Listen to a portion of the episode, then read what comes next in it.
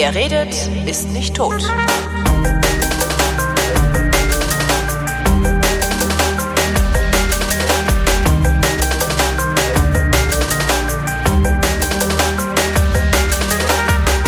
Ich rede mit Tobias Migge. Tobias hatte einen Sohn, der ist vor knapp fünf Jahren im Alter von elf Jahren verstorben und äh, war sein Leben lang, wenn ich das richtig verstanden habe, ein Pflegefall. Hallo Tobias. Hallo Holger. Äh, was war mit deinem Sohn? Ja, das äh, hätten wir auch gerne gewusst. Ähm, oh. Es ist so, er wurde geboren am ähm, 19. Februar 2000 ähm, und hat sich erstmal wunderbar entwickelt. Bis auf eine Kleinigkeit, er hat geschielt. Aber da sagt das man. Das ja, passiert ja häufig, oder? Ja, da wurde gesagt, ja, das kann es mal geben. Und ähm, das Schielen sollte so nach einem halben Jahr weggehen. Das erste, was passierte, es ging nicht weg. Ja. Also es ist wie viel später dann weggegangen, aber es ging eben nicht da weg, wo es hätte weggehen sollen. Nun würde man sagen, naja, so ein Schielen kann man im schlimmsten Fall äh, operativ und so weiter, aber ja. das war dann nur so ein, der erste Teilaspekt. Das zweite war, dass er sich schon in den ersten Monaten, also in den ganz ersten Monaten war noch alles okay, aber dann, als er so äh, beweglicher wurde, fing er an, sich immer äh, sehr zu, zu überdehnen nach hinten, also den Kopf so in den Nacken zu legen und den ganzen Körper so nach hinten durchzubiegen, was ja. jetzt nicht unbedingt ein normales Verhalten ist. Äh, das war so die erste außergewöhnliche Sache. Und dann begann eben auch mit so einem ungefähr mit einem halben Jahr kann man sagen, begann es, äh, dass es aufhörte, nämlich die normale Entwicklung. Also was man dann was, so ist, was wäre die normale Entwicklung gewesen? Also woran hast du gemerkt, dass jetzt was nicht mehr stimmt? Ja, also äh, es gibt ja nicht so feste, super feste. Man soll sich da ja auch nicht verrückt machen. Eben und ähm, muss man auch sagen, Justian war unser zweites Kind. Wir hatten also schon zu dem Zeitpunkt, äh, er hat einen, hat einen Bruder, der war zur, zur Geburt äh, zwei, drei Viertel. Also wir hatten eigentlich so den ganzen Entwicklungsprozess schon mal durchgemacht und mhm. wussten auch, das kann man, da kann man nicht die Uhr nachstellen. Aber wenn dein Kind mit sechs, sieben, acht Monaten immer noch sage ich mal, nur auf dem Rücken liegt, sich nicht selbstständig auf dem Bauch dreht oder mhm. mal in den Unterarm sich also so aufstützt, dann merkst du so, hm, hier, äh, so langsam sollte es mal losgehen. Ja. Also er soll ja nicht gleich fließend Englisch sprechen, aber äh, es wird so langsam unheimlich. Und dann fängst du natürlich an, das dem Hausarzt zu sagen, und dann kommt es auf den Hausarzt an oder den Kinderarzt, wie der darauf reagiert. Und da hat eben äh, der, unser damaliger Kinderarzt, hat er eben, sagen wir mal, sehr zurückhaltend reagiert und das war dann eigentlich so mehr die, die Eigeninitiative meiner Frau zu sagen, Mensch, das, das, da will ich mal, dass jemand sich das genauer anguckt. Und das ist dann in der Form passiert, dass wir zum Werner Otto Institut gegangen sind. Das ist hier in Hamburg ein sogenanntes sozialpädiatrisches Zentrum. Also da kümmert man sich um Kinder, die in irgendeiner Form ja, äh, einen Bedarf haben, äh, sei es medizinisch oder körperlich medizinisch oder auch verhaltenstechnisch. Ähm, die kümmern sich um solche Kinder, die haben da entsprechende Fachleute, mhm. die dann die entsprechende Diagnostik machen und dann auch die Therapien anbieten. Und, Aber wie äh, diagnostiziert man bei einem unter Einjährigen überhaupt irgendwas? Weil der kann ja im Grunde nichts sagen. Also der ja, kann ja nur, der kann, kennt ja nur einen Unterschied zwischen Ungemach und kein Ungemach. Ja, es war dann eben, es war dieses äh, Überstrecken, also dieses ne, Kopf in Nacken mhm. Hohlkreuz machen. Ähm, das war das eine und dann eben die fehlende Entwicklung und dann macht man natürlich eben auch so Tests mit also natürlich äh, hat man, haben wir die, die normalen U-Untersuchungen gemacht, aber da wird dann natürlich noch ein bisschen weitergehende Diagnostik gemacht. Ähm, wo Für man die, dann, die keine Kinder haben, was sind U-Untersuchungen? Das sind diese Untersuchungen, da bekommt man bei der Geburt des Kindes so ein Heft und da stehen dann feste Termine drinne, also so auf alte, am Anfang Lebensmonate, später Lebensjahre bezogen, wann man denn mit seinem Kind mal, selbst wenn es kerngesund ist, zum Arzt gehen sollte und es einfach mal so durchchecken lassen soll, ob es sich denn eben altersgemäß entwickelt. Mhm. Und äh, das sieht man bei Justian in seinem U-Heft, sieht man eben sehr schön, ähm, ironisch ausgedrückt, wie das eben immer katastrophaler wurde. Also wie dann die Anforderungen, die normalerweise erfüllt werden müssten, äh, immer weniger erfüllt wurden. Also die Schere ging immer weiter auseinander. Ja. Und das wurde dann eben auch im Werner Otto Institut wurde dann eben, und äh, es ist ja so, das geht ja alles nicht so flott, du musst erstmal einen Termin kriegen und es vergeht halt, die Zeit vergeht.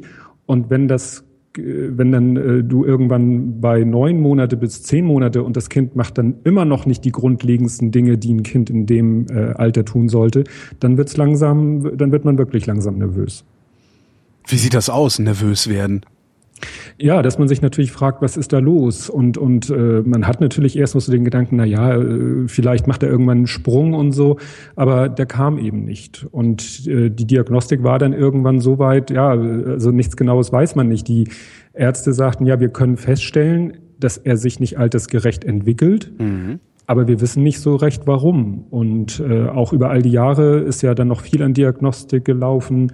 Es wurden auch ähm, MRTs vom Gehirn gemacht und alle möglichen Untersuchungen. Es ist eigentlich nie richtig etwas ähm, herausgefunden worden. Nichts, was man bei einem Namen nennen könnte. Und das ist dann, gibt dann auch so eine Phase, wo, wo man schon dankbar wäre, wenn man dem Kind einen Namen geben könnte, also der, dem ja. Phänomen. Aber gab es bei uns nie. Also ich habe, äh, wir haben einen, einen ausführlichen Arztbericht, also wir haben viele, aber an einer erinnere ich mich, da steht dann als Diagnose, was ich gar nicht so bezeichnen würde, steht einfach globale Retardierung unklarer Genese, was übersetzt so viel heißt wie insgesamt in jeder Hinsicht zurückgeblieben, zurück, zurückgeblieben ohne dass wir wissen warum.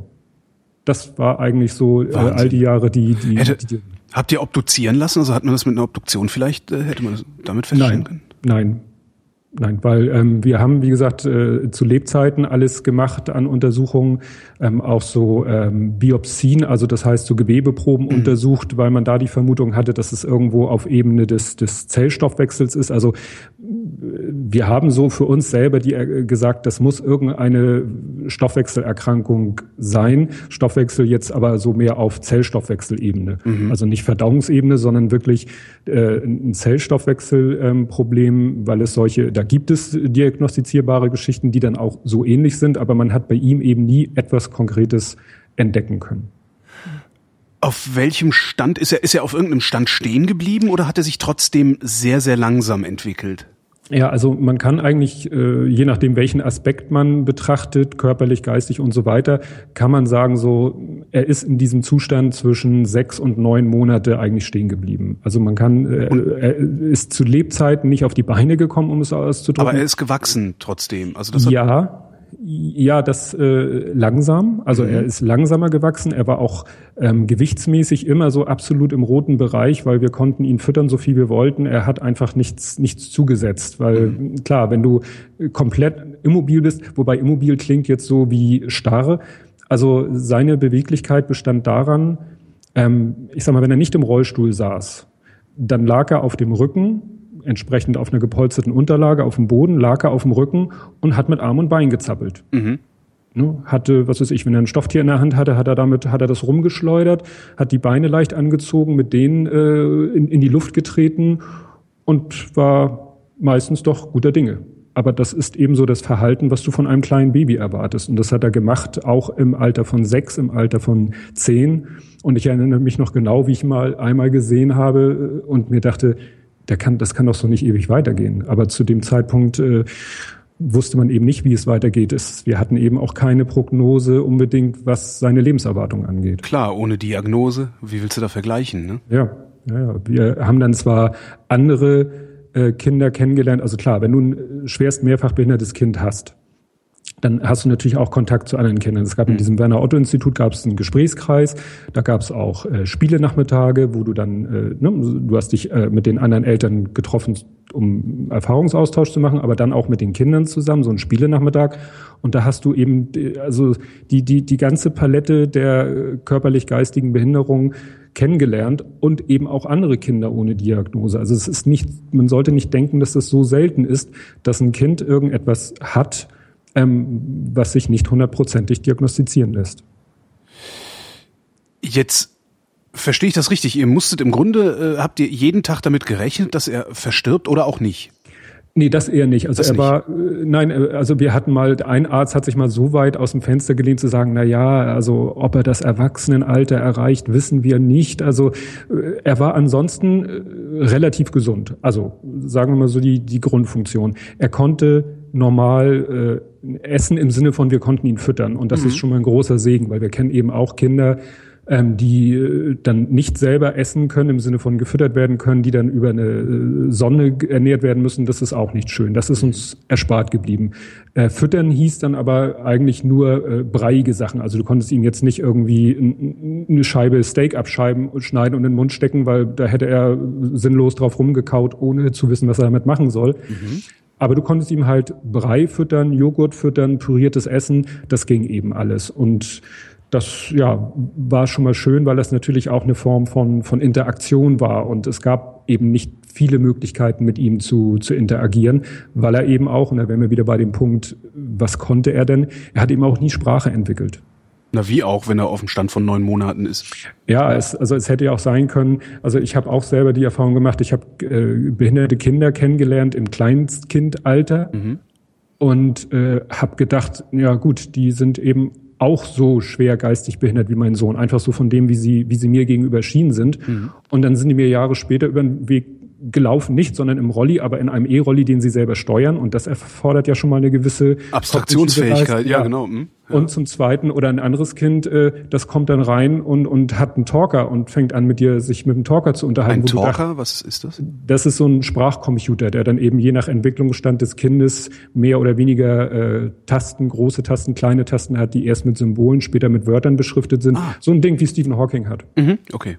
Ja, der kann ja auch nicht selber reden weil ihm einfach die, die, das Körperliche dazu fehlt, also was Sprechen angeht, den ganzen Vorgang, aber der kann, der, der ist ja klar im Kopf. Ja, absolut. Und, und das ist eben das, was ich dann auch selber für mich lernen musste, obwohl ich selber einen schwerst mehrfach behinderten Sohn hatte, dass ich lernen musste, jetzt nicht Menschen oder in dem Fall andere Kinder danach zu beurteilen, wie, was sie für einen, für einen sag ich mal, äußerlichen Eindruck auf mich machen. Mhm. Klar, das ist ja dieses Bild, weißt du, von dem Menschen, der mit, mit offenstehenden Mund äh, ins Leere gucken, vielleicht noch mit dem Kopf wackeln, da denkst du, ja, da ist da nichts. ist auch nicht aber, viel drin in dem wackelnden Kopf. Ja, genau. und das äh, musste sogar ich selber lernen. Das kann ganz anders sein. Und ah, wenn ja. dann eben so ein Mensch dann plötzlich mit einem Talker anfängt, dich anzusprechen, dann sagst du, huch, das ist ja, ne, da ja. ist ja wirklich jemand zu Hause. Das stelle ich mir allerdings auch ist schwer sich das vorzustellen, aber als Betroffener, wenn ich mir vorstelle, ich bin klar im Geiste und bin in einem Körper gefangen, der es mir unmöglich macht, mich, mich normal verbal auszudrücken oder auch zu bewegen. Das muss also, die Hölle sein, ja. Ja. Ja, und bei meinem Sohn äh, ist es eher so, dass man sagen kann, nee, der war auch wirklich geistig wie ein, äh, wie ein Baby, der konnte halt nur lautieren, der konnte so Babylaute von sich geben und der hat dann eben auch auf Ansprache nicht, nicht so richtig reagiert. Also der war, man muss sagen, er war eben so in, in seiner eigenen Welt, wie eben so ein kleiner Säugling, der am Anfang seiner Entwicklung auch noch nicht so unbedingt auf, äh, auf Ansprache reagiert. Das heißt, wenn du seinen Namen gesagt hast, ist nicht unbedingt was passiert, wenn er mit dem Schlüsselbund vor ihm geklappert hat, hat er sich gefreut. Ja, ja. Tatsächlich, sein Leben lang. Ja, Genau, das, das war so sein, sein geistiger. Das höre ich zum ersten Mal, dass sowas, dass es sowas überhaupt gibt, höre ich zum ersten Mal gerade. Ja, ja, ja, es ist eben, war ein sehr, sehr besonders gelagerter Fall. Und wie ich schon sagte, die, wenn du dir vorstellst, das, was ich beschreibe, diesen Zustand hatte er bis zu seinem Lebensende und äh, von, sein, von dem Punkt an sechs bis neun Monate. Und dann geht eben die Schere immer weiter auseinander. Und das ist insofern ein ganz wichtiges Kriterium für diese Pflegestufengeschichte, weil bei der Pflegestufeneinschätzung wird immer verglichen, was kann der Mensch und was müsste er können.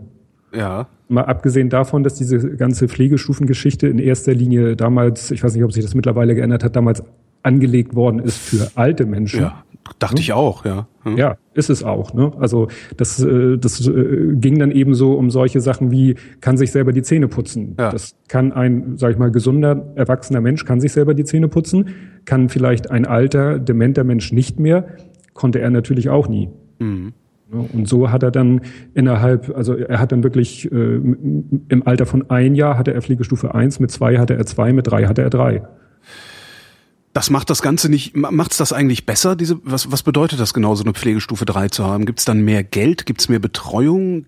Ja, also letztendlich äh, geht, es, geht es um das Geld, was du bekommst, weil wenn du eben einen, einen Angehörigen in der jeweiligen Pflegestufe in der Familie selber pflegst und betreust, ähm, dann bekommst du eben das entsprechende Pflegegeld. Mhm. Und das ist eben so, dass wir sagen, das war quasi, also meine Frau konnte dann natürlich nicht wieder arbeiten gehen. Mhm ähm, weil sie war wirklich voll ausgelastet damit, äh, ihn zu pflegen. Ja. Weil er musste natürlich auch wie ein Baby eigentlich nahezu rund um die Uhr betreut werden. Gut geschlafen hat er auch nicht. Mhm. Ja, und dann ähm, war das sozusagen ihr Job. Ihr Job war äh, die Pflege von Justian. Ich habe ihr natürlich dabei geholfen, nur ich bin Vollzeit berufstätig, da bleibt nicht viel übrig. Und er hat ja einen großen Bruder und das war uns ganz wichtig, um dass den der muss nicht. sich ja natürlich auch jemand kümmern, klar. Ja, Das war uns ganz wichtig. Das war interessanterweise schon äh, habe ich mir schon vor der Geburt von Justian gesagt, ich möchte nicht dieses Klischee bei uns haben in der Familie so, da kommt ein Neugeborenes und alle, alles dreht sich nur noch um das Neugeborene. Ja. Ich habe mich von Anfang an bemüht, wirklich von Anfang an äh, für Kilian da zu sein, dass er sich nicht durch generell durch ein äh, Geschwisterkind zurückgesetzt fühlt. Und das hat natürlich dann nochmal eine ganz neue Form angenommen, als sich dann mit der Zeit, mit den Jahren äh, ja diese, diese schwere Behinderung herauskristallisierte und ich dann natürlich erst recht nicht wollte, dass Kilian den Eindruck hat, so äh, jetzt dreht sich alles nur noch um meinen Bruder. Mhm. Kilian dürfte dann jetzt 18 sein, richtig? Jetzt 18 noch, ja, der wird im Mai 19. Wie hat er das verkraftet? Ja, gut, hoffe ich. Also es ist so, der, der ist halt damit groß geworden. Ne? Er war zwei, drei Stimmt, Viertel. Das war ja die Realität, die einzige, die da war. Ne? Ja, ne, für ihn war das ganz natürlich. Ich erinnere mich noch, dass er, er hat auch Kumpels zu uns zu Besuch gehabt. Also er hat dann nicht gesagt, nee, bei mir können wir nicht spielen. Im Gegenteil, er hat mal selber gesagt, oder hat das ein Kumpel von ihm gesagt, so nach dem Motto, schön, dein Bruder nervt nicht. Ne? Weil andere ja, die anderen an, kleinen Brüder nerven, ja, ja, ja stimmt schon. Ne? Ja. Er hatte eben auch Freunde, die hatten auch, ich sag mal, diese, dieser Abstand so, so ungefähr drei Jahre, das ist ja so ein, so ein, so ein Standardabstand mhm. bei Geschwisterkindern. Und es hatten eben einige in äh, Kilians Freundeskreis hatten dann so jüngere Geschwister. Ja, und die haben natürlich immer gestört, wenn man gespielt hat. Und Justian lag in seinem Zimmer auf der Krabbeldecke, hat da rumgezappelt, hat lautiert und das war's. Ne? Ist das ein Thema, über das ihr redet? Also dein Sohn und du oder überhaupt die ganze Familie? Hat die Familie das überhaupt überlebt? Ja, okay. Ja, wir sind alle noch zusammen und, mhm. äh, sage ich mal, glücklich und zufrieden, weil das uns eigentlich mehr zusammengeschweißt hat. Mhm. Also wenn du das, ich kenne auch Familien, ähm, da hat es nicht geklappt. Also viel zu viele Familien, wo ich weiß, da hat es äh, ne, nicht geklappt, da hat irgendwann, meistens sind es dann leider die Väter, die äh, die Segel streichen und sich vom Acker machen und die Mutter dann mit dem Kind alleine lassen, jedenfalls in meiner Wahrnehmung. Und das ist natürlich dann nochmal eine harte Nummer, wenn du dann alleine bist mit mhm. so einem mhm. Kind. Weil zu zweit kannst du dich immer noch ablösen, abwechseln. Wenn einer krank ist, springt der andere halt ein. Aber wenn du alleine bist mit so einem Kind, das ist natürlich dann nochmal eine Nummer. Da und wir bleibt dir doch wahrscheinlich gar keine andere Wahl als irgendein, gibt es überhaupt entsprechende Pflegeheime für, für Kinder? Ja, es gibt Einrichtungen. Ja. Es gibt äh, Einrichtungen für auch so schwer behinderte Kinder. Äh, ist natürlich die Frage, wie gut dann die Pflege dort ist. Die, ne, ja klar, aber was willst du machen, wenn du alleinerziehend bist? Da kommst du doch überhaupt nicht mehr raus aus der Nummer. Ja, Oder also wie viel gibt's denn bei Pflegestufe 3? Also ist das denn wenigstens ein hinreichendes Einkommen, dass du den, den Alltag davon bewältigen könntest? Also ich glaube, die haben das jetzt gerade erhöht. Ich, es waren bei uns, glaube ich, etwas über 600. Vielleicht sind es jetzt 800, aber so in der in der Größenordnung, ja. 600 bis 800 Euro. Wie will man davon Miete zahlen, Essen? Äh, Nein, das geht halt nicht. Ja. Nein, das das geht halt nicht. Ne? Und ja, da wir sind zum Glück äh, zusammengeblieben und zum Glück habe ich auch einen Job, der gut bezahlt ist, so dass ich mit meinem Gehalt dann auch alleine äh, das wuppen konnte, die die laufenden Kosten, die äh, ja alles so und ja so sind wir haben wir sogar uns dann entschieden, ja wann war das? 2009, 2000, so 2007, 2008 haben meine Frau und ich dann gesagt, also wir haben das hier so im Griff. Ja. Und mit der Unterstützung von meinen Eltern, Schwiegervater und so, weil Schwiegermutter wohnt woanders, haben wir gesagt, wir haben das hier so gut im Griff. Dann haben wir die Entscheidung getroffen und haben gesagt, wir möchten noch ein drittes Kind. Und der ist dann 2009 geboren, Darian, und gesund? Gesund. Das war natürlich auch nochmal eine heikle Sache, weil wenn du, äh, ne, also wenn ja, du jetzt, klar. wenn du nicht weißt, woher es kommt, ist es vielleicht äh, ansteckend oder oder irgendwie immer da oder ja, ja, ja. ja dann äh, wir wussten eben nicht, war war Kilian jetzt Glück und Justian Pech ja. oder umgekehrt oder also wer war die Ausnahme? Ja. Ne, bei zwei Fällen, welcher Fall ist der Standard und welcher ist die Ausnahme? Und wir haben uns dann auch beraten lassen äh, hier in Hamburg äh, in der Universitätsklinik Eppendorf haben wir uns von Genetikern beraten lassen, die aber auch relativ ratlos davor standen, weil sie eben sagten, ja wir wissen nicht genau, was ihr Sohn hat. Die konnten uns dann nur hier männliche, männliche Vererbungs, also wenn es das wäre, wenn es jetzt, ne, ja. wie heißt das, dominant rezessiv, dann ist die Wahrscheinlichkeit so hoch. Aber wir wissen ja nicht mal, ob es so ist. Und wir haben dann einfach gesagt, wir ja, riskieren, es klingt jetzt so ein bisschen. Naja, es schon, ich kann schon verstehen, ihr werdet euch gedacht haben, naja, schlimmer kann es nicht werden. Also weil, ja. was, was könnte denn Schlimmeres passieren, als, als noch einen so schweren Pflegefall in der Familie zu haben? Und äh, mhm. wenn ihr wisst, dass ihr damit klarkommt, dann kommt ihr auch wahrscheinlich mit zweien klar. Ja, hätte man dann auch irgendwie geschafft. Mhm. Und was natürlich eine sehr große Unterstützung war, ähm, das war das Kinderhospiz Sternbrücke, die ja auch namentlich bekannt. Ja. Ähm, weil das ja hier in Hamburg ist, wo ich auch bin. Und äh, die wurde gegründet, so, also zweit, kriege ich jetzt nicht mehr aus dem Kopf hin, 2003, glaube ich. Und wir waren dann 2005, glaube ich, war Justians erster Aufenthalt dort, weil das Kinderhospiz ist eben eine Institution, die ähm, der Name Hospiz, da denkt man eben immer äh, zum Sterben. Ja. Nein, das ist bei Kinderhospizen eben ganz anders. Kinderhospize sind zu, sage ich mal, 80 Prozent Pflegeeinrichtungen.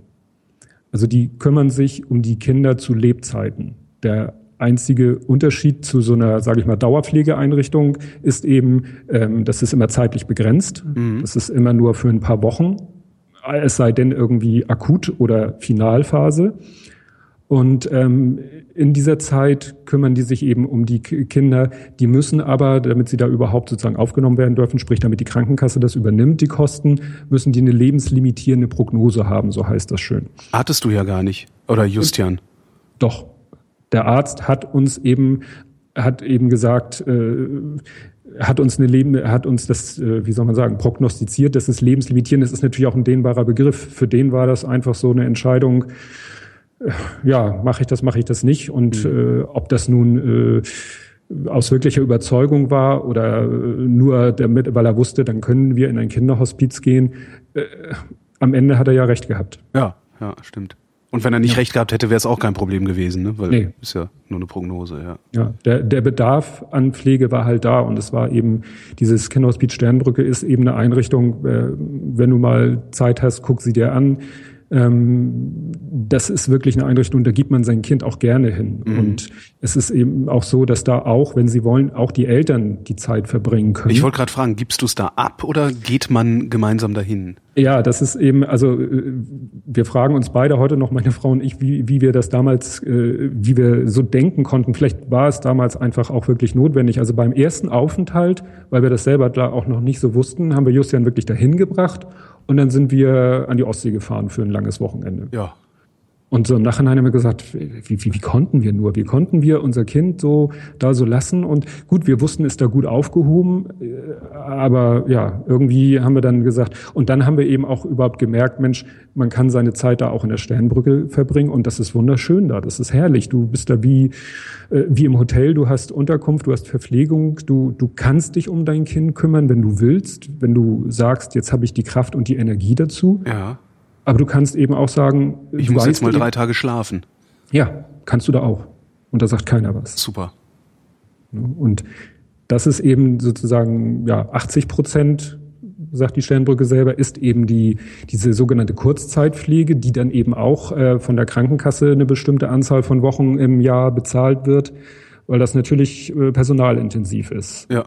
Was die aber aber das ist auch, glaube ich, genau das, was, was so Leute wie ihr dann auch brauchen. Also, dass, dass man einfach mal sagt, so, ich, ich muss jetzt mal zwei Wochen raus.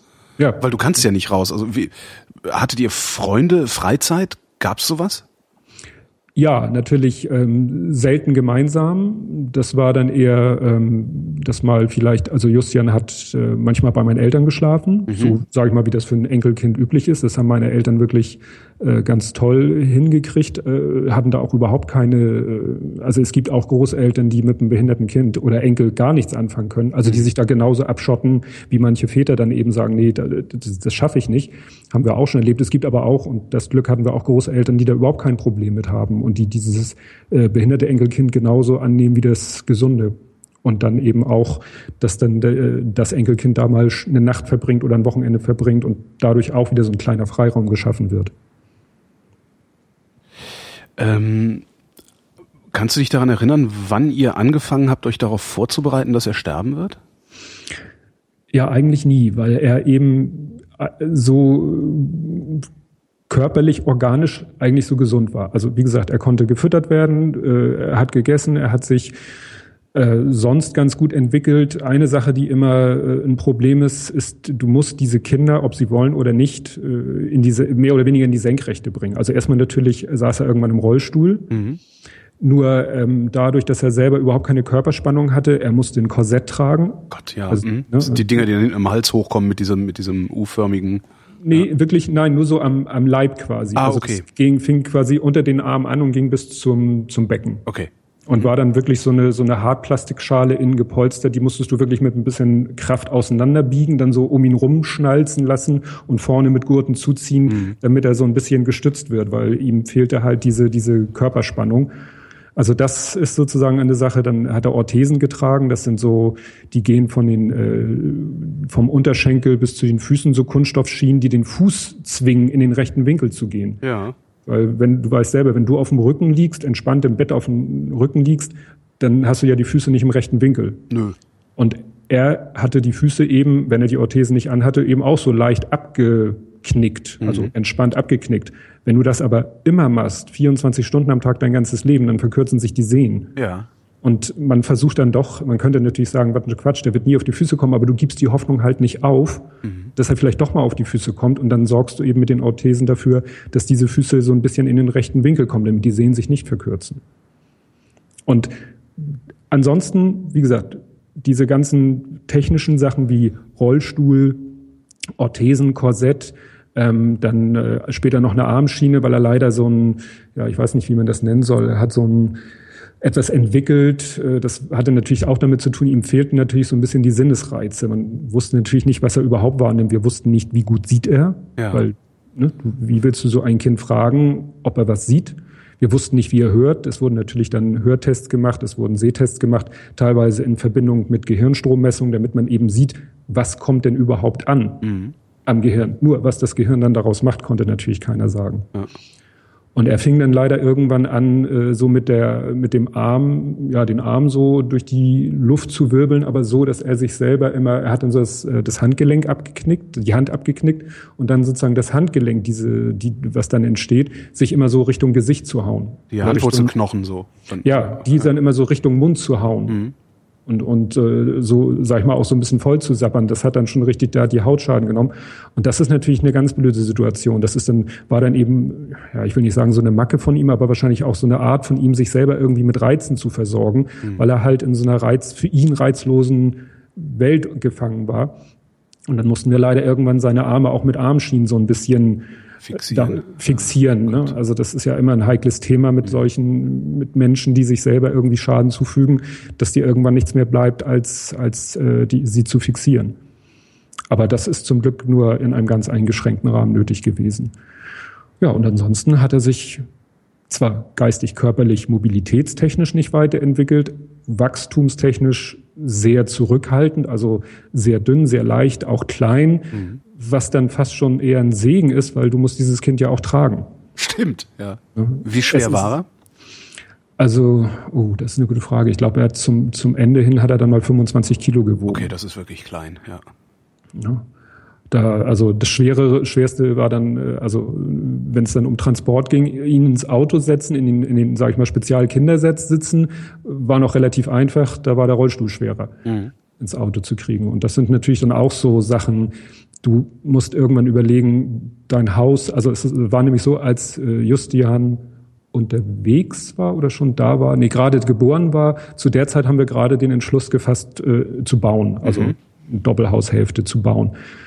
Und das war natürlich dann auch äh, so, denn, denn ich weiß noch beim, äh, hier, wie nennt man das, Richtfest, mhm ja, Justian war zu dem Zeitpunkt, das war glaube ich im Januar, da war fast ein Jahr alt, aber ne, war eben immer noch so immobil und es war kalt und wir haben ihn in zig Decken gewickelt und auf den Schoß gehabt und so, weil er ja auch schlechter irgendwo selber sitzen konnte und auf der Baustelle auch nicht rumkrabbeln konnte, hätte er ja eh nicht gemacht.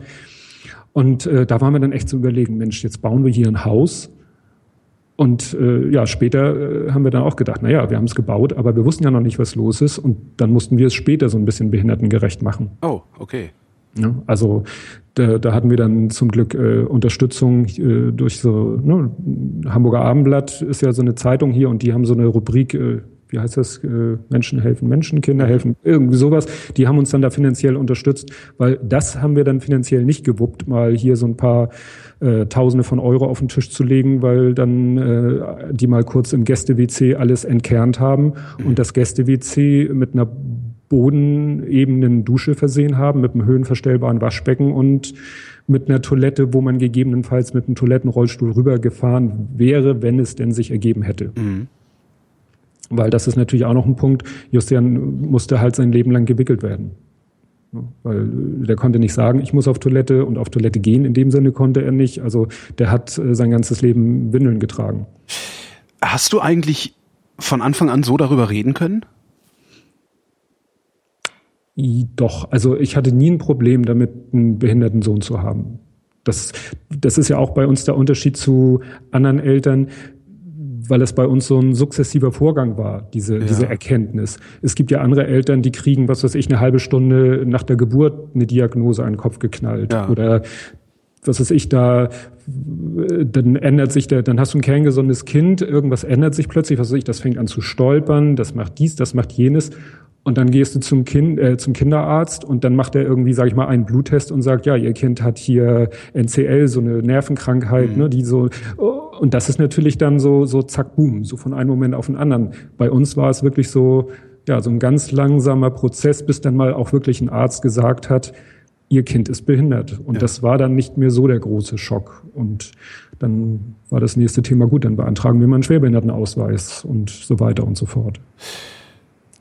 Jetzt kenne ich aus der Pflege alter Menschen, ähm, dass diejenigen, die da pflegend tätig sind, äh, häufig Hass entwickeln und sowas. War das hm. bei euch auch der Fall, dass ihr irgendwann gesagt, habt, ich habe keinen Bock mehr? Nee, wüsste ich jetzt nicht. Also klar, es, es, es gab schon Momente, wo wir verzweifelt sind, weil es gab ähm, das eine Problem äh, war bei Justian, der hat eben wie so ein Baby halt auch so ein nicht so einen richtigen Schlaf-Wach-Rhythmus gehabt, also nie so einen Schlaf-Wach-Rhythmus entwickelt, wie ein äh, wie er altersgerecht wäre. Mhm. Also der ist dann auch tagsüber mal eingeknickt, der, äh, eingeknackt. Der hatte ja die Möglichkeit. Ne, er lag ja, was weiß ich, das konnte sein, dass er im Rollstuhl Klar, eingeschlafen ist. wir nicht anders machen. Ne? Ne, ne? Oder wir hatten dann auch so, irgendwann haben wir immer so einen riesen äh, Therapiesitzsack gekauft, weil er da sehr bequem drin liegen konnte. Ja, und äh, dafür ist er dann aber auch mal nachts um vier aufgewacht. Mhm. Und hat dann sag ich mal, Remi Demi gemacht hat, dann im Bett gelegen und darum gezappelt und vor sich äh, hin lautiert und manchmal dann auch geweint, weil du wusstest ja nicht, äh, was jetzt gerade sein Problem ist. Also er konnte sehr gnatschig werden, wenn es so auf Essenszeit zuging. Weil Essen gab es natürlich, äh, er konnte ja nicht sagen, so jetzt habe ich Hunger. Also ja. Essen gab es dann zu relativ regelmäßigen Zeiten. Und da auch nicht so große Mahlzeiten gegessen hat, dann über den Tag verteilt, dann hier mal ein Joghurt, da mal ein Brei, da mal was. Ähm, und da merktest du dann schon, also wenn er dann so gnaddelig wurde und so das Lautieren kippte dann mehr in so was äh, Unzufriedenes, dann gucktest du auf die Uhr und sagtest, ach ja, ist ja auch Zeit für einen Brei oder für einen Joghurt oder was auch immer.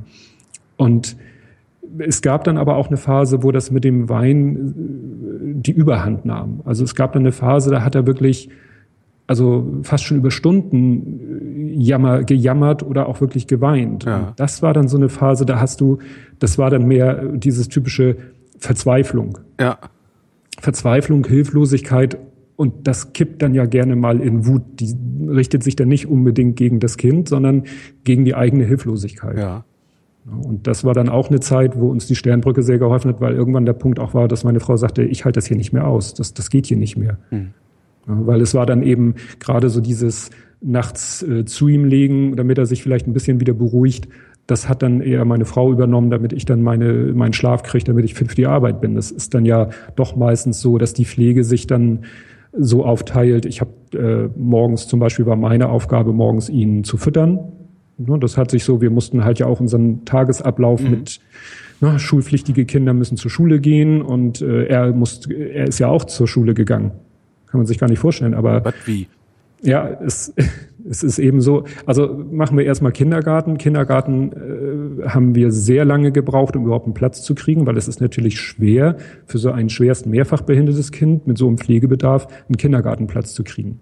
Ja, klar. Ja, weil die ja. Kindergärten ist, äh, der die Kindergarten. Sind, die sind eh unterbesetzt und äh, das ist dann ja noch mehr Personalaufwand, den du da brauchst. Ne? Ja, und wir äh, hatten zum Glück einen in der Nähe und die sagten eben, ja, also die Warteliste für Kinder wie Justian ist leider sehr lang. Und wir können nicht unbegrenzt so schwere Fälle aufnehmen. Mhm. Dafür haben wir einfach nicht die, die Kapazitäten, die Ressourcen. Und so ist er dann auch erst mit fünf Jahren in den Kindergarten gekommen. Ne? Also nicht mit drei, wie es sozusagen normalerweise hat, der Fall wäre. Hat ihm das irgendwas genutzt? Ja, also sagen wir mal, uns hat's genutzt oder meiner Frau, weil sie Klar, war für ein paar Stunden am Tag entlastet. Mhm. Und er hatte natürlich, ähm, ja, Kontakt zu anderen Kindern und das war ein, äh, ein I-Kindergarten, also ein Integrationskindergarten. Mhm. Also da waren jetzt nicht nur behinderte Kinder und man muss ja heute sagen, äh, es geht ja um geistig behinderte Kinder, weil rein körperlich behinderte Kinder gehen ja in, würde ich sagen, gehen in den normalen Kindergarten. Mhm wenn sie überhaupt in den Kindergarten gehen. So, und äh, in dem Integrationskindergarten war es dann so, was weiß ich, das waren sehr kleine Gruppen, ich glaube sieben Kinder in einer Gruppe. Und davon waren dann drei, vier Kinder, wie nennt man das? Regelkinder, also mhm. ne? normal. Regelkind, ja, schön. Ja, so, so nennt man das.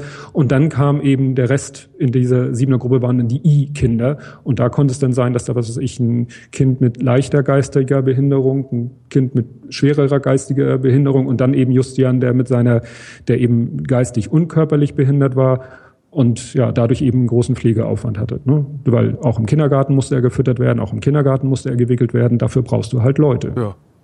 Hat sich dann an seinem Verhalten irgendwas geändert? Ab dem Moment, wo er im Kindergarten war? Nein. Nein, es war nicht so, dass er jetzt, also sicherlich hatten, haben die Reize im Kindergarten schon irgendwas bei ihm ausgemacht, aber dass er jetzt großartig sein Verhalten geändert hat, würde ich sagen nicht. Mhm. Und auch später in der Schule nicht, weil, wie ich schon sagte, Schulpflicht besteht eben für alle Kinder. Also wenn ein Kind, glaube ich, nicht gerade im Wachkoma liegt, dann geht das Kind zur Schule. Also dann ist es schulpflichtig. Ja. Und das war, äh, die Schule liegt gleich neben dem Kindergarten und ja, da ist er dann in der Klasse gewesen. Und das ist so ein ähnliches Konzept wie im Kindergarten. Man mischt dann eben. Also man sagt dann nicht jetzt hier die, die ganzen, ich sag mal, Härtefälle in eine Klasse und die ganzen leichteren Fälle in eine Klasse, sondern da wird dann auch, sag ich mal, innerhalb dieser Kinder wird auch versucht, so ein bisschen Integration zu machen. Mhm.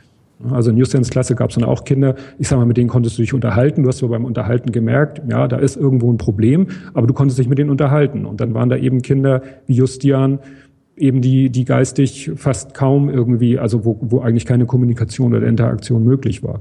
Mhm.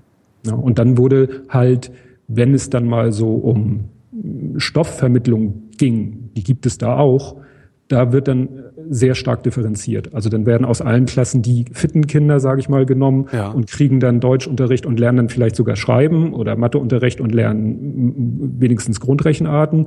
Und dann gibt's die nächste Stufe und nächste Stufe. Das ist sehr fein differenzierter. Und dafür werden halt die entsprechenden Kinder aus den entsprechenden Klassen dann zusammengenommen.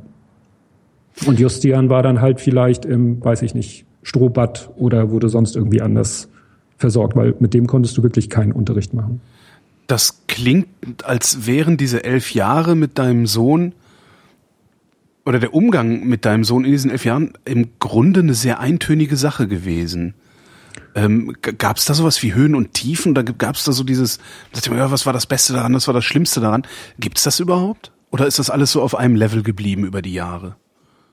Ja, also schlimm war eben diese, wir nennen das Heulphase diese Heulphase. Wir wissen auch nicht, ob die schon etwas damit zu tun hatte.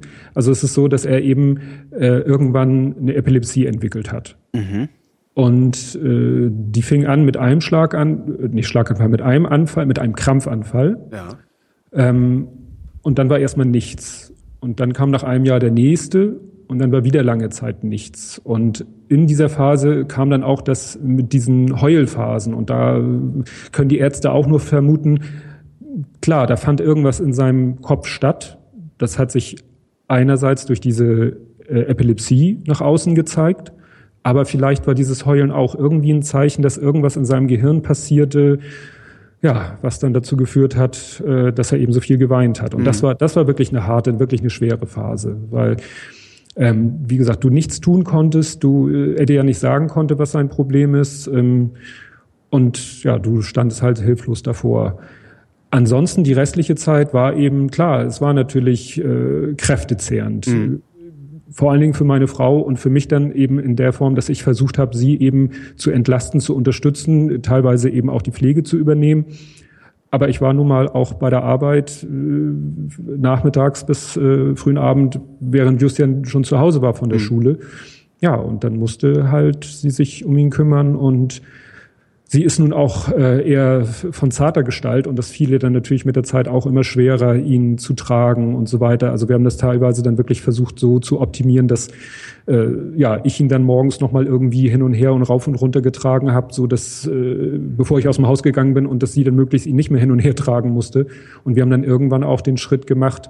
Also das eine war ja dieser Badezimmerumbau und das andere war dann eben, dass wir sein Kinderzimmer ins Wohnzimmer verlegt haben weil wir gesagt haben, wir können ihn nicht mehr die Treppe rauf und runter tragen. Mhm. Also ich schon, aber auch ich hatte, ich hatte natürlich immer einen Heidenschiss, äh, weißt du, wenn du eine Treppe ja. runtergehst, du kannst immer mal stolpern und wenn du alleine stolperst, gut, dann knackst du dir was weg, aber mit ja. so einem Kind, was überhaupt dann auch nicht drauf reagieren kann. Genau, das also ist das, so ein nasser Sack, den du da runterträgst. Ja, so. das, ja, das war eben das Problem selbst die Tatsache, dass er leicht war, machte es nicht unbedingt leicht, ihn zu tragen. Wie du mhm. sagtest, wie ein nasser Sack. Und du weißt, ein nasser Sack ist schwerer zu tragen als ein gleich schwerer trockener Sack, ja.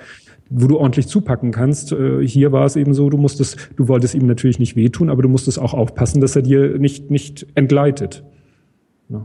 Aber ansonsten fand ich die Zeit mit ihm schön und ich habe mich auch nie für ihn geschämt. Im Gegenteil. Ich also hatte es war keine, keine verlorene Zeit sozusagen. Nein, nein. Also sie hat, sie hat auf jeden Fall mein Leben bereichert und ich habe eben so viele Menschen kennengelernt mit ähnlicher, mit ähnlicher Geschichte, also auch mit behinderten Kindern und habe die behinderten Kinder kennengelernt.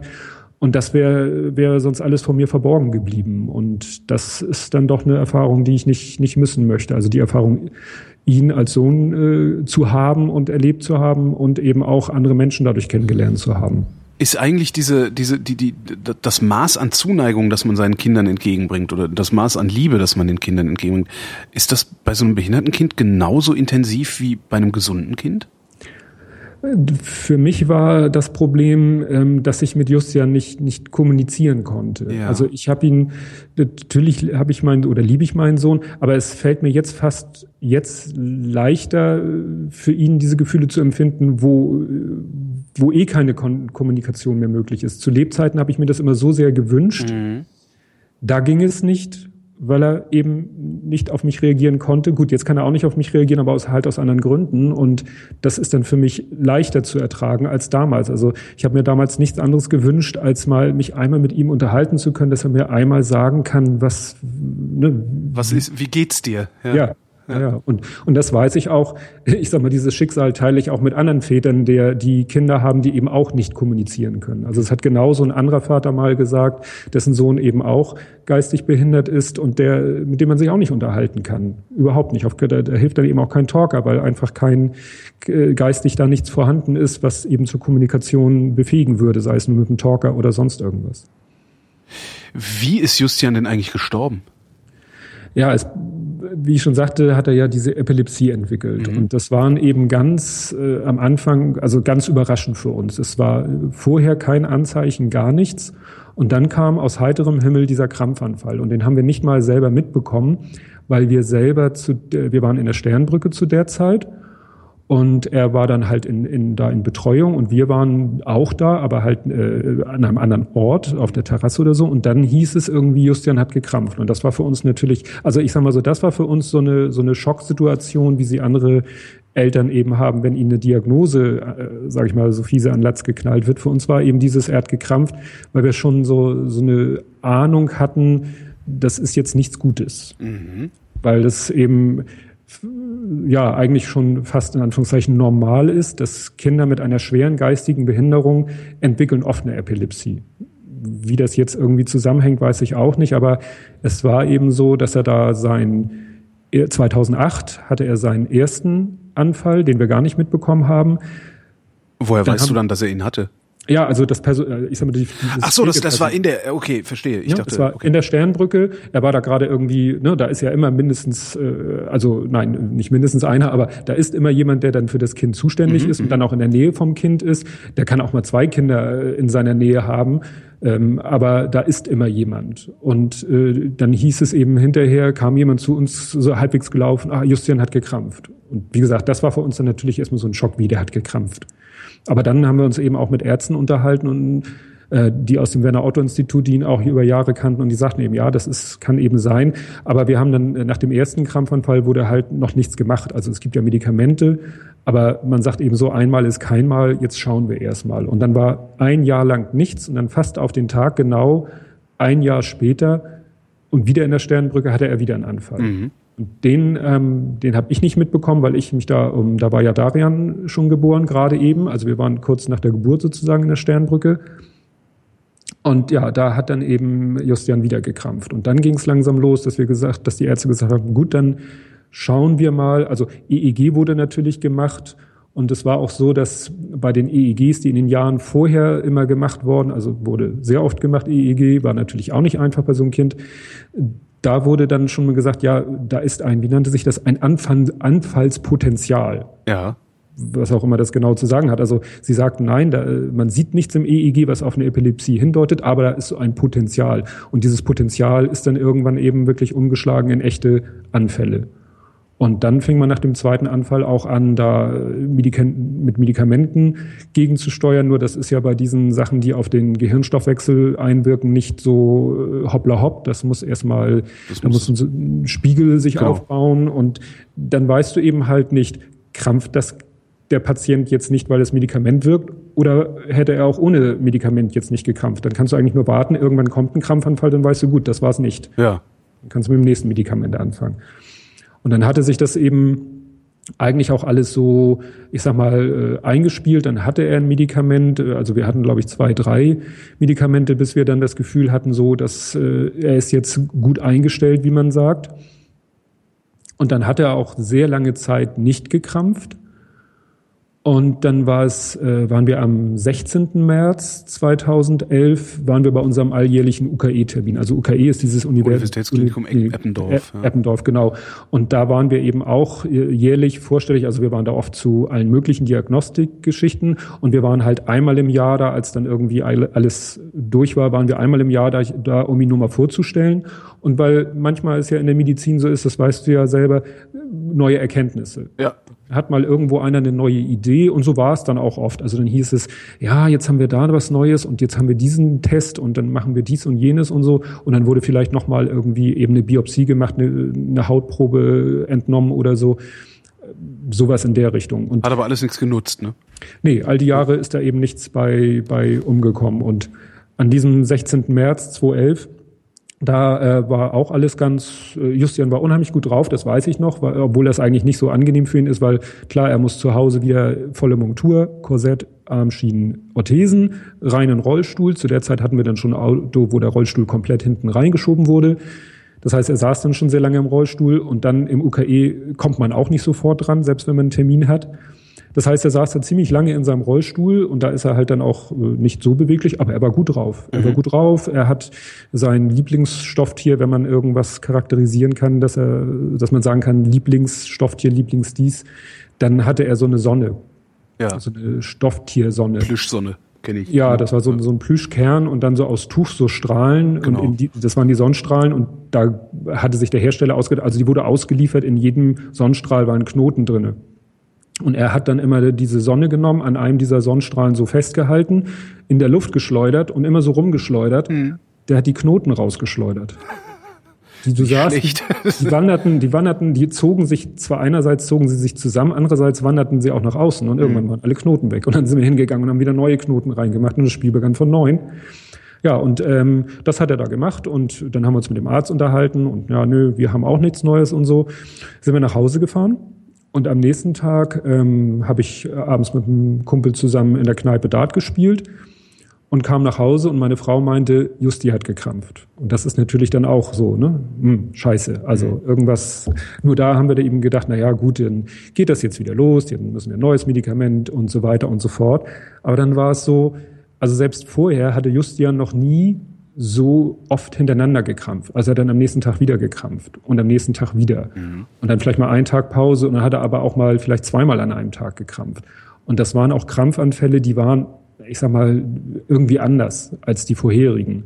Wobei es ja nicht so viel vorherige gab. Und äh, das war wirklich, Ähm, ich habe dann mal, damit wir es den Ärzten zeigen können, habe ich mal äh, eine Kamera aufgestellt und einfach laufen gelassen, weil ich so ein, weil ich das mal dokumentieren wollte. Und mhm. ich habe dieses Video heute noch und äh, das, das kann ich mir kaum angucken. Also, weil wenn du siehst, alleine wie, wie er da, also er liegt dann im, in seinem Sitzsack, meine Frau liegt neben ihm im Arm, liest Zeitung, das war so, ne, bisschen mit ihm kuscheln und gleichzeitig Zeitung lesen und er äh, schleudert seine Sonne durch die Gegend und plötzlich siehst du, wie seine Augen immer größer werden, immer größer werden, wie er, das Gesicht wird irgendwie immer länger, er macht den Mund, als wenn er O sagen will, aber erst kommt kein Ton und dann kommt da ein Laut aus seinem Mund, also da, da läuft es einem eiskalt den Rücken runter. Und äh, ja, dann siehst du auch, dass, dass er sich so anspannt und äh, ja, das ist dann halt so ein Krampfanfall. Und der geht dann von alleine auch wieder weg. Also wir haben dann anfangs auch, wir hatten dann entsprechend, es gibt äh, so Medikamente, die du dann so einem Menschen, der so einen Anfall hat, wirklich nur in den Mund schieben musst, die lösen sich dann auf und sollen den Krampf lösen. Ja. Das haben wir irgendwann aufgehört, weil wir gemerkt haben, das spielt keine Rolle. Dieses Medikament, ob wir ihm das geben oder nicht, er kommt davon alleine wieder raus. Mhm. Das ist ja das Wichtige. Der Mensch muss aus diesem Anfall wieder rauskommen. Ja. Der darf da nicht drinnen bleiben. Aber äh, wir haben dann irgendwann gemerkt, ja, man muss das sozusagen mit ihm zusammen durchstehen und irgendwann entspannt er sich wieder und du siehst es in diesem Video, irgendwann entspannen sich seine Gesichtszüge, sein Körper entspannt sich und dann fängt er wieder an, seine Sonne zu schleudern. Ne? Und diese Art Anfälle hatte er dann wirklich jeden Tag Hui. und teilweise mehrmals täglich.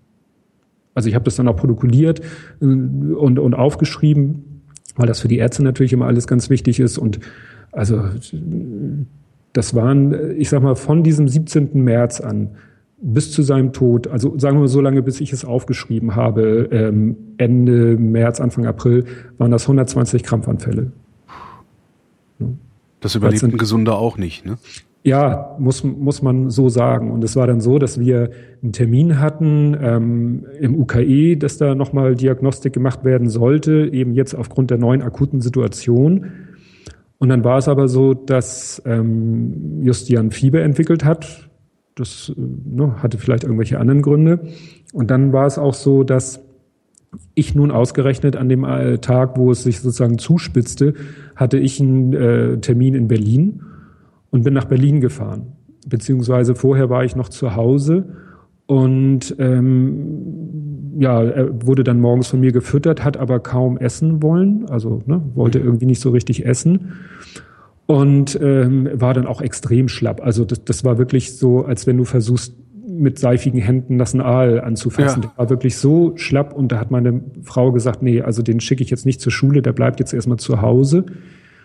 Und äh, dann bin ich nach Berlin gefahren und irgendwann äh, in der Mittagspause konnte ich dann ans Handy gehen, sagte meine Frau, dem äh, irgendwas stimmt nicht, dem geht's nicht gut und so kann ich mit dem nicht zu diesem Termin morgen gehen. Und äh, dann ist es so, wir hatten zum Glück äh, äh, eng auch persönlichen Kontakt zu einer äh, Schwester aus der Sternbrücke. Und die hat meine Frau dann angerufen und gesagt, kannst du vorbeikommen? Und dann ist die vorbeigekommen. Die hat dann wiederum die sogenannte Brückenschwester angerufen in der Sternbrücke. Das ist die, die so äh, die Brücke ist zwischen der Sternbrücke und den Familien, also so die erste Ansprechpartnerin. Die war dann, glaube ich, auch zufälligerweise in der Nähe und äh, die hat dann gesagt, also so mit dem Fieber und in dem Zustand, wenn, wenn du jetzt mit ihm ins Krankenhaus fährst, ja. dann werden sie im Krankenhaus natürlich die eigentliche Diagnostik nicht machen. Sie werden versuchen, alles zu tun, den wieder aufzupäppeln, das Fieber wegzukriegen. Mhm.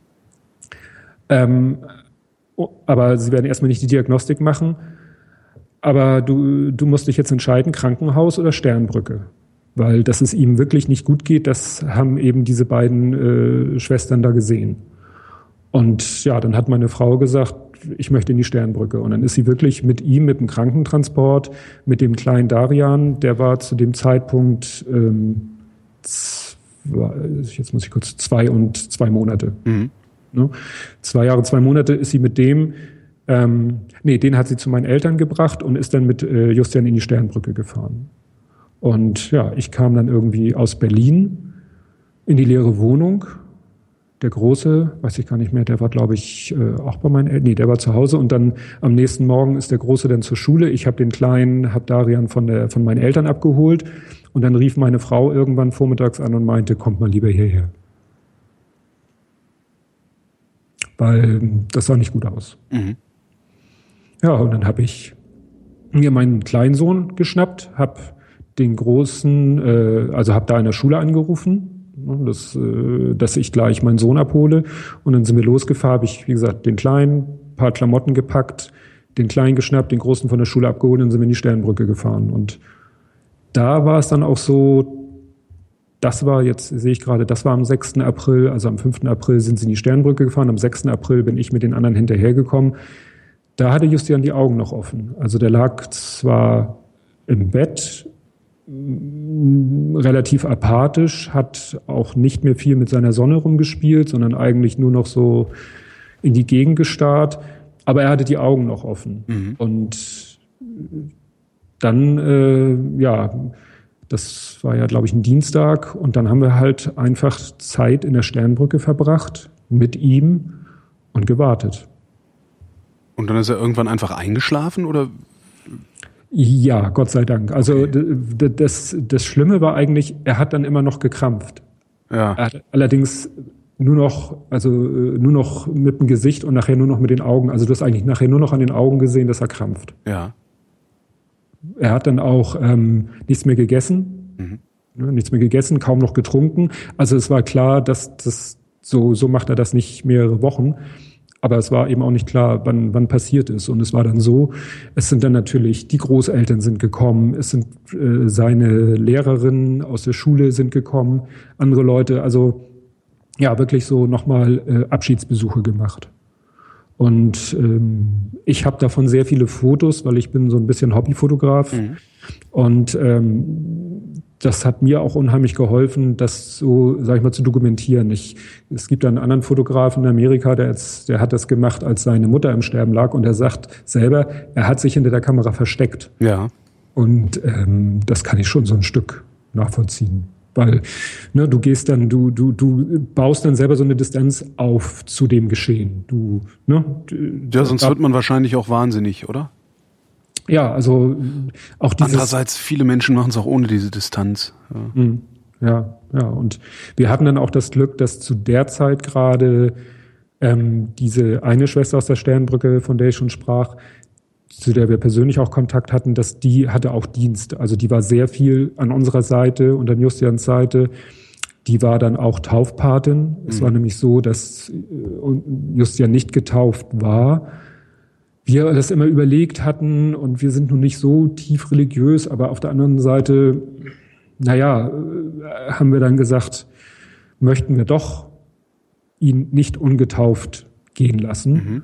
Und dann gibt es in der Sternbrücke einen Seelsorger, ähm, den Uwe Sanneck, der uns über die Jahre auch begleitet hat und äh, verbunden ist. Und der hat dann sich sozusagen, weil er selber auch äh, in der Diakonie irgendwie tätig ist, hat er sich dann quasi von einem Pfarrer die, weiß ich nicht, wie man das nennt, die Erlaubnis geben lassen, eine Nottaufe durchzuführen. Mhm. Da gibt es irgendwie so ein Regularium innerhalb der Kirche, dass sozusagen ein Pfarrer jemanden äh, Laien beauftragen darf oder bevollmächtigen darf. Ja, ne, und dann haben wir da eben eine Nottrau Nottrauung, Nottaufe durchgeführt. Und da war diese Schwester dann auch äh, die Taufpatin. Mhm. Ja, und dann haben wir mit ihm noch ein paar Tage verbracht. Er hat sich, sag ich mal, immer mehr zurückgezogen. Er hat die Augen irgendwann geschlossen und nicht mehr aufgemacht, ne, war aber noch ja, wach oder lebendig. Ja. Ähm, wir haben dann sogar noch einen Tag mit ihm äh, dick eingepackt mit Decken und auf so einem riesen gepolsterten Rollstuhl sind wir mit ihm auf die Terrasse rausgegangen, weil in dem Jahr war es Anfang April auch noch ganz schönes Wetter. Und am 9. April, das war ein Samstag, schien sogar die Sonne und da sind gekommen mein Schwiegervater, wie gesagt, meine Schwiegermutter wohnt woanders, deswegen ist zwar die nicht dabei, meine Schwiegereltern und da ist das Besondere, dass auch mein Vater gekommen ist, weil mein Vater so Schwierigkeiten hat. Er hatte überhaupt kein Problem, wie ich schon sagte, mit der Tatsache, ein, ein behindertes Enkelkind zu haben. Überhaupt kein Problem. Ja. Überhaupt kein Problem. Auch andere Verwandte, wo ich eher gedacht hätte, dass da äh, Hemmungen, Berührungsängste sind, überhaupt nicht. Aber mein Vater hat ein Problem mit äh, Krankheit, Sterben, Tod und allem, was damit verbunden ist, also Krankenhäuser, ja. Friedhöfe und auch das Kinderhospiz als solches. Mhm. Und ähm, er ist dann auch gekommen. Also wir saßen dann alle Mann auf der Terrasse, es war strahlender Sonnenschein, wie gesagt Anfang April. Justian in diesem riesen gepolsterten Rollstuhl.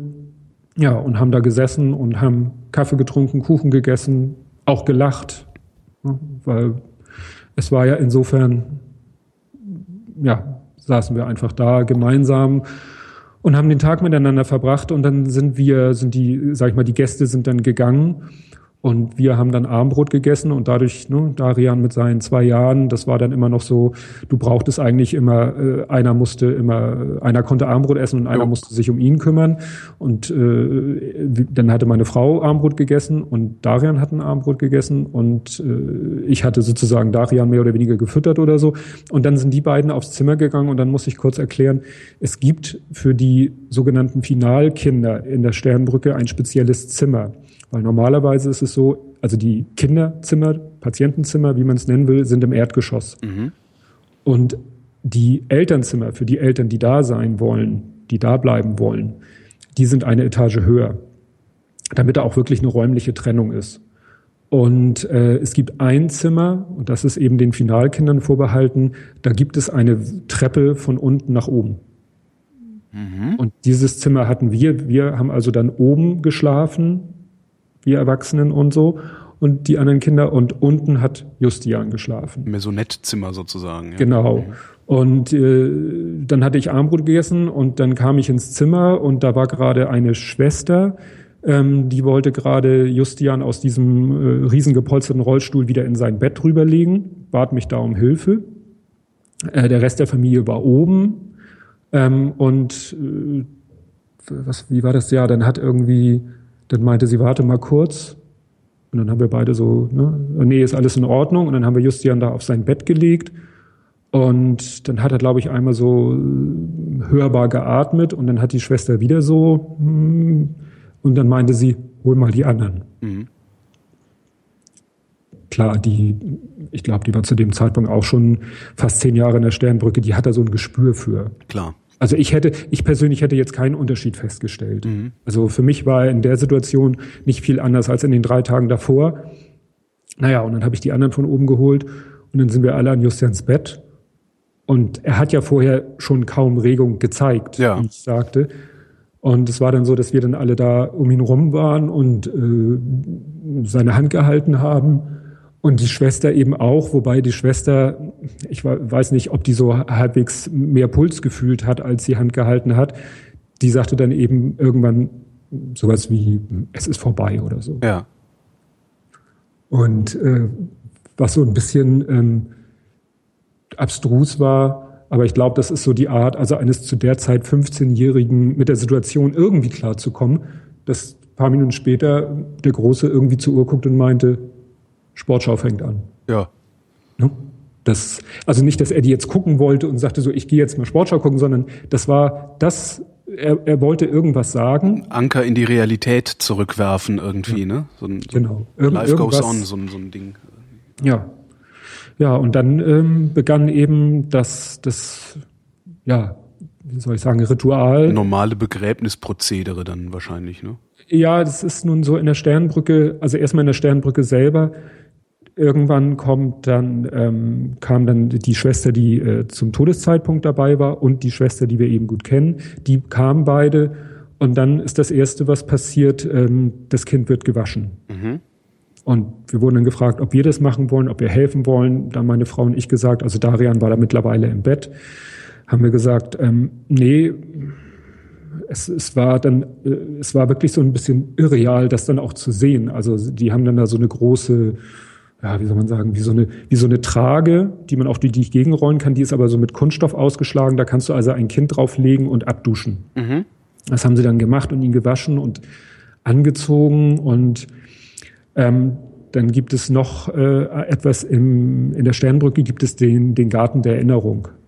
Das ist ein Garten, der ist so eingezäunt und da gibt es lauter so, ja, Findling ist übertrieben, ich sag mal so, fußballgroße kleine äh, Felsen oder Steine, die so abgeflacht sind und da sind solche Lampen drauf, so Bronzelampen, so ein bisschen in Pilzform, wo eine Kerze drinne brennt. Mhm.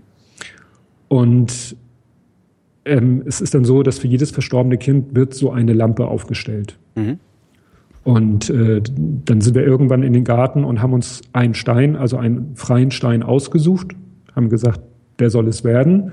Da kommt dann die Lampe hin. Und nachdem Justian dann gewaschen und wieder angezogen war, kam dann eben die, äh, die Leiterin von der Sternbrücke, die Ute Nerge. Und dann sind wir mit Justian, Justian wieder auf diesem großen Rollstuhl, zum Garten der Erinnerung. Und äh, meine, als es losgehen sollte, meinte meine Frau, der muss doch eine Jacke anziehen. Moment, der war schon tot. Ja. Oh. Das, das war. Das ist, halt so ein Auto, ist aber so ein Automatismus, ne? Oder, oder hat sie kurzzeitig tatsächlich den Verstand verloren? Na, nein, nein, das ist eben einfach äh, vielleicht das noch nicht wahrhaben wollen, noch nicht mhm. wahrhaben können. Mhm. So, ähm, ja, weil er auch vorher ja so, äh, ich sag mal. Es hat sich nicht viel geändert. Genau, ja. genau. Das, das, das war eben das, wenn, ja. ne, wenn der so vorher noch durch die Gegend gehüpft wäre und dann, äh, aber Stimmt. so war es irgendwie so sind wir doch mit ihm heute Nachmittag auf die Terrasse gegangen. In, in sage ich mal, fast dem gleichen Zustand. Nur jetzt war er tot. Ja.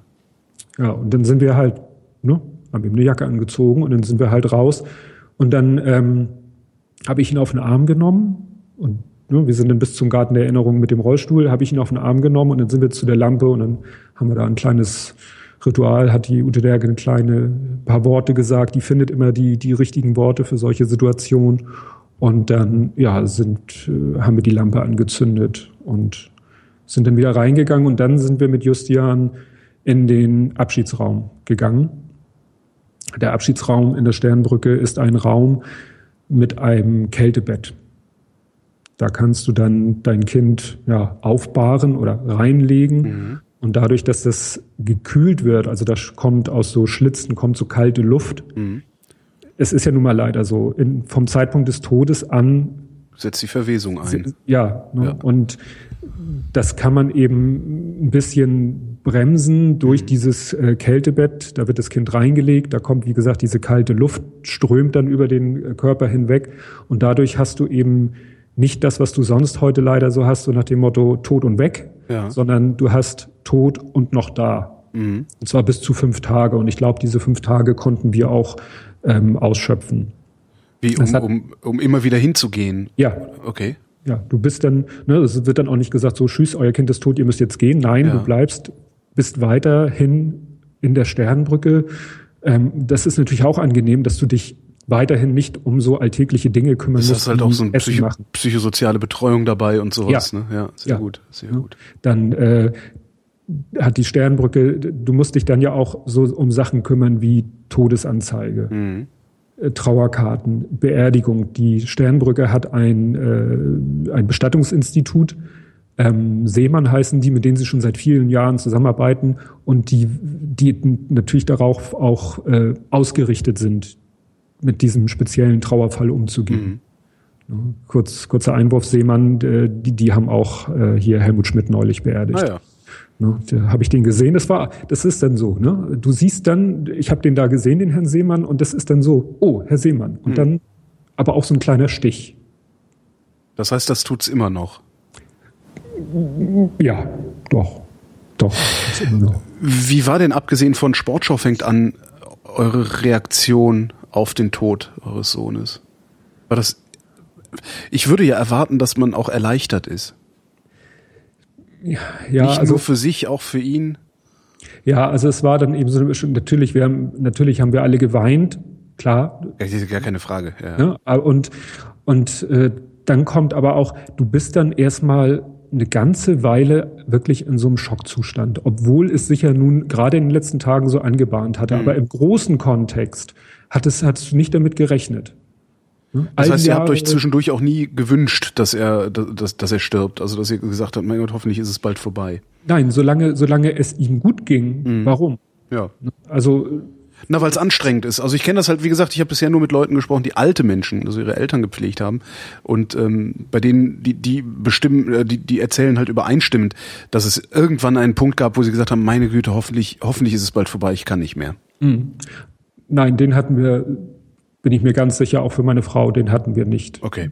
Und wenn, wenn dann vielleicht nur ganz kurz in einer ganz extremen Situation, aber ansonsten waren wir froh, ihn zu haben. Ja. weil er eben auch einem so viel, so eine andere Welt irgendwo auch eröffnet hat. Nämlich seine, seine Welt, auch wenn man die selber nicht so richtig erfassen konnte. Ne? Ja, und so, also man ist dann wirklich in so einem Schockzustand. Wenn ich mich jetzt so an die Zeit erinnere, ich kann jetzt gar nicht mehr, ich könnte dir gar nicht sagen, was ich zum Beispiel in den fünf Tagen, in denen wir noch an der Sternbrücke waren, immer wieder mal ins Abschiedszimmer gegangen, immer wieder mal ähm, bei ihm, da ist ein Sofa, da kannst du dich hinsetzen, kannst einen Tee trinken, kannst einfach nur bei ihm sein, kannst Musik anmachen, mhm. was so ein bisschen einen eigentümlichen Charakter dann hat. Irgendwann muss dann so eine Plexiglasabdeckung über das Kältebett. Das ja. hat dann sowas von Schneewittchen. Ja. ja. Aber das muss dann halt sein, um eben noch weiter diese, diese Kühlung zu intensivieren. Mhm. Und äh, wir hatten Glück, Justian hat sich nicht so sehr verändert. Also äh, es gibt dann auch Kinder, die sehr schnell sich verändern, also so äh, diese, diese Leichenflecken, die sich dann bilden. Mhm. Das hatte Justian nur sehr gering oder nur, das, das ist ja schwerkraftbedingt so sozusagen an der Unterseite, also im Nacken vielleicht ein bisschen. Also es war so, es war jetzt kein, kein, kein schlimmer Anblick oder so. Es war nur, aber, aber es hilft dir eben, das auch zu begreifen. Ja. Wenn er jetzt gleich weg gewesen wäre, hätte man vielleicht gedacht, nee, der ist jetzt, der ist, der ist nur weg, der schläft der nur. nur. Ja, ist, ja, genau. Hm. ja, ja. Und was dann auch noch so ein Ritual ist in der Sternbrücke, das hat ein bisschen den Bestatter äh, Probleme bereitet. Die Eltern bemalen den Sarg. Ja. Und dann äh, sagte der Bestatter aber, äh, er hätte jetzt leider auf Lager nur unbemalte, äh, also Naturholz Särge in der Größe. Mhm. Ne, der hat natürlich, ich habe äh, dessen Bestattungsinstitut auch mal aus anderen Gründen besucht, äh, Riesenrepertoire an Särgen, aber natürlich nicht unbedingt Kindersärge. In der Regel sterben halt Leute, die mindestens 1,70 groß sind. Ne? Genau, ja. und äh, dann hat aber die Ute Nerge den wirklich äh, gesagt, die Eltern haben mir gesagt, sie möchten einen weißen Sarg. Sieh zu, dass du einen weißen Sarg rankriegst. Und dann hat dieser Bestatter wirklich mehr oder weniger eigenhändig oder durch seine Leute einen Holzsarg weiß anstreichen ja. lassen und mit Heizlüfter getrocknet, damit er rechtzeitig trocken ist.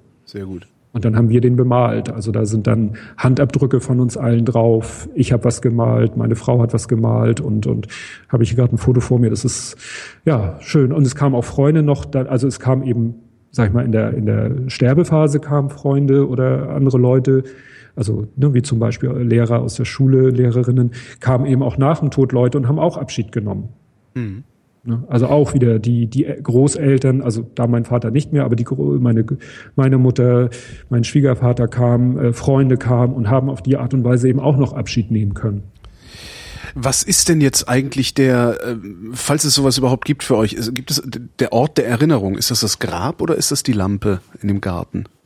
Äh, beides, mhm. beides. Jedes hat seinen, seinen Ort. Das Grab ist natürlich in unserer Nähe. Also wir haben dann, wir wohnen in Hamburg, kennt vielleicht ein oder der eine oder andere gibt es den Ohlsdorfer Friedhof, ist ja immer so ne, der größte Parkfriedhof Europas oder so. Mhm.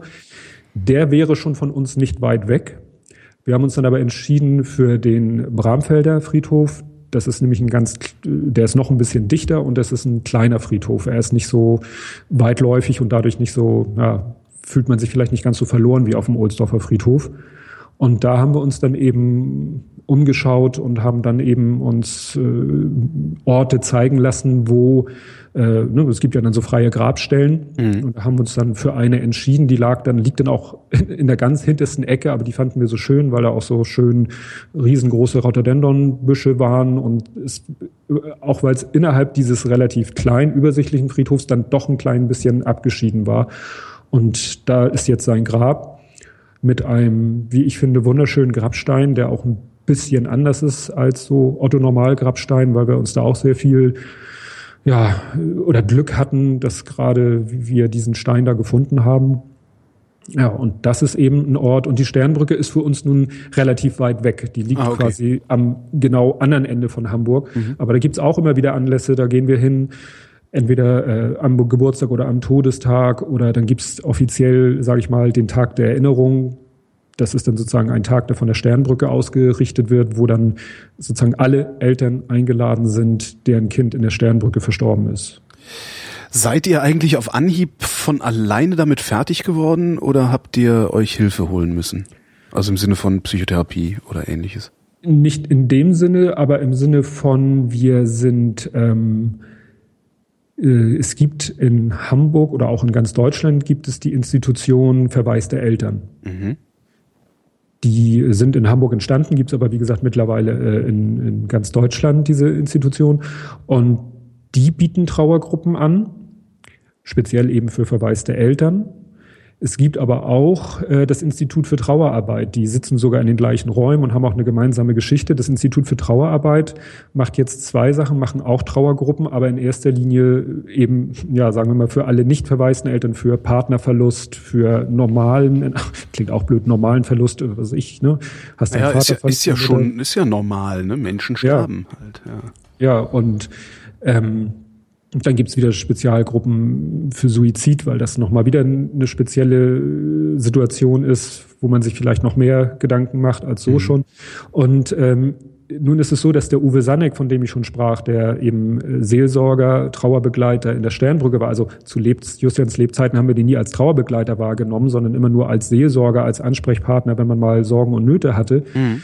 Aber klar, in dem Moment, wo Justin gestorben war, war er auch für uns Trauerbegleiter. Und der hatte zu der Zeit eben eine Vätertrauergruppe, die aber aus historischen Gründen zu diesem ITA gehörte. Und da bin ich dann hingegangen.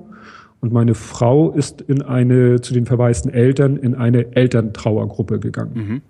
So waren wir quasi getrennt marschieren, gemeinsam schlagen, hat jeder so seinen Weg gefunden, mit seiner Trauer umzugehen. Ich eben in einer Spezialgruppe, wo nur Väter sind und sie eben in einer Elterngruppe, zu der ich dann später, weil die Vätergruppe aufgelöst wurde, bin ich dann zu der Elterngruppe dazugestoßen. Und so habe ich quasi beide Gruppen kennengelernt. Gab es so einen Moment danach dann irgendwann, wo ihr festgestellt habt, hey, Moment mal, wir haben diese Nacht durchgeschlafen? Doch, doch, also das, das war eben dann der, der Teil der, der Erleichterung, weil es war natürlich schon, es fiel halt eben auch viel Last weg. Ja. Sie wurde zwar durch eine andere Last äh, vielleicht nicht zu 100 Prozent ersetzt, aber es ist eben schon so, dieses, äh, die, die äh, nicht durchgeschlafenen Nächte, ja, das fiel natürlich weg. Gut, zu der Zeit war Darian noch klein, hat der vielleicht nicht durchgeschlafen, aber dieses, äh, die ganze Pflege, das, das fiel halt von einem Tag auf den anderen weg. Man hat es nicht unbedingt sofort als super Erleichterung wahrgenommen, weil man hat dafür ja einen extrem hohen Preis bezahlt. Mhm. Aber de facto war sie da. Aber sie wurde eben, ich hatte nun das Glück oder das Pech. Ich hatte ja, ich hatte meinen Job und da kann ich auch nicht so lange ausfallen. Ich bin relativ schnell wieder zur Arbeit gegangen. Das war ja Pflegen oder Pflegen, Segen oder Fluch. Mhm. Es war vielleicht in der Nachschau, würde ich sagen, wäre es vielleicht besser gewesen, ich hätte mir da auch ein bisschen mehr Zeit genommen. Warum? Ja, weil ich äh, später gemerkt habe, äh, ja, dass ich da vielleicht dann doch ähm, mehr verdrängt habe, äh, mehr Vertrau Trauer verdrängt habe, als gut ist. Ah, okay. Ja, also es klar. Hast du das denn dann im, im Nachhinein nochmal äh, ordentlich abschließen können, wenigstens? Ja, also ich war jetzt gerade äh, für ein paar Monate nochmal äh, bei einer äh, Psychotherapeutin, weil ich gemerkt habe, da ist noch was nicht ganz abgearbeitet mhm. bei mir. Und das führe ich eben auch darauf zurück, dass ich eben so schnell nach Justians Tod versucht habe, wieder in so eine Normalität reinzukommen. Ich war da in der Vätertrauergruppe und später in der Elterntrauergruppe und ich habe da auch viel drüber geredet und so, aber ähm, ich habe gemerkt, das reicht wohl nicht.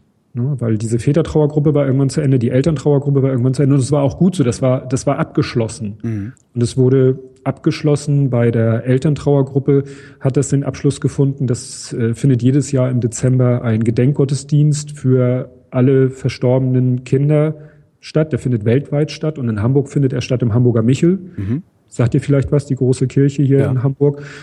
Und die ist zu diesem Anlass proppevoll, also die, die ist voll.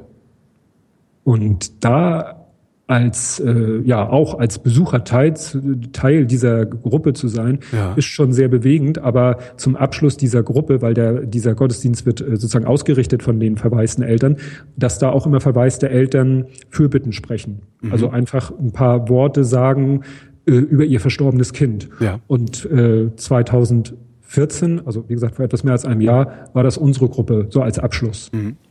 Und äh, das war natürlich auch nochmal ein ganz äh, besonderer Moment im Hamburger Michel, nicht auf der Kanzel, aber da an so einem Pult zu stehen und äh, Dinge zu sagen, ähm, über meinen verstorbenen Sohn und wie ich äh, die Trauer mit ihm erlebt habe, das war natürlich auch was ganz Besonderes. Und das war dann aber auch abgeschlossen. Aber ich habe dann im Laufe diesen Jahres gemerkt, es fehlt noch irgendwas. Und das hat mich dann eben dazu bewegt, auch Kontakt zu dir aufzunehmen und zu sagen, ich, ich hätte da was zu, zu erzählen. Mhm. Weil ich merkte, dass da irgendwie in mir drinnen noch was rumort. Weißt du, was es ist, was da rumort? Hast, haben wir da schon drüber geredet oder rumort das immer noch? Ähm, ich kann das vielleicht am besten mit denen. Oder ist es die Öffentlichkeit, die, ja. die dir noch fehlt? Ja, weil das habe ich auch in diesem Text, den ich, den, wir, den ich ja selber entwickelt habe und den ich dann vorgelesen habe im, im Hamburger Michel.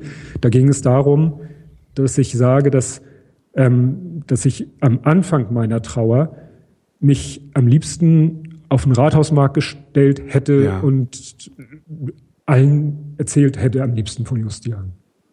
Und das habe ich natürlich nicht getan. Natürlich, sage ich mal so. Und in diesem Text äh, bin ich zu der Erkenntnis gekommen, jetzt brauche ich das nicht mehr. Und ich habe dann aber merken müssen im Laufe des letzten Jahres, nee, ist doch noch nicht so.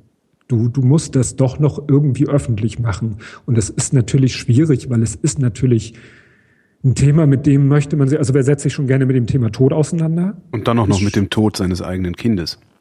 Ja, ne? und dann auch noch das Leben davor. Also es ist schon. Äh, Stimmt, das ist ja auch noch, ja.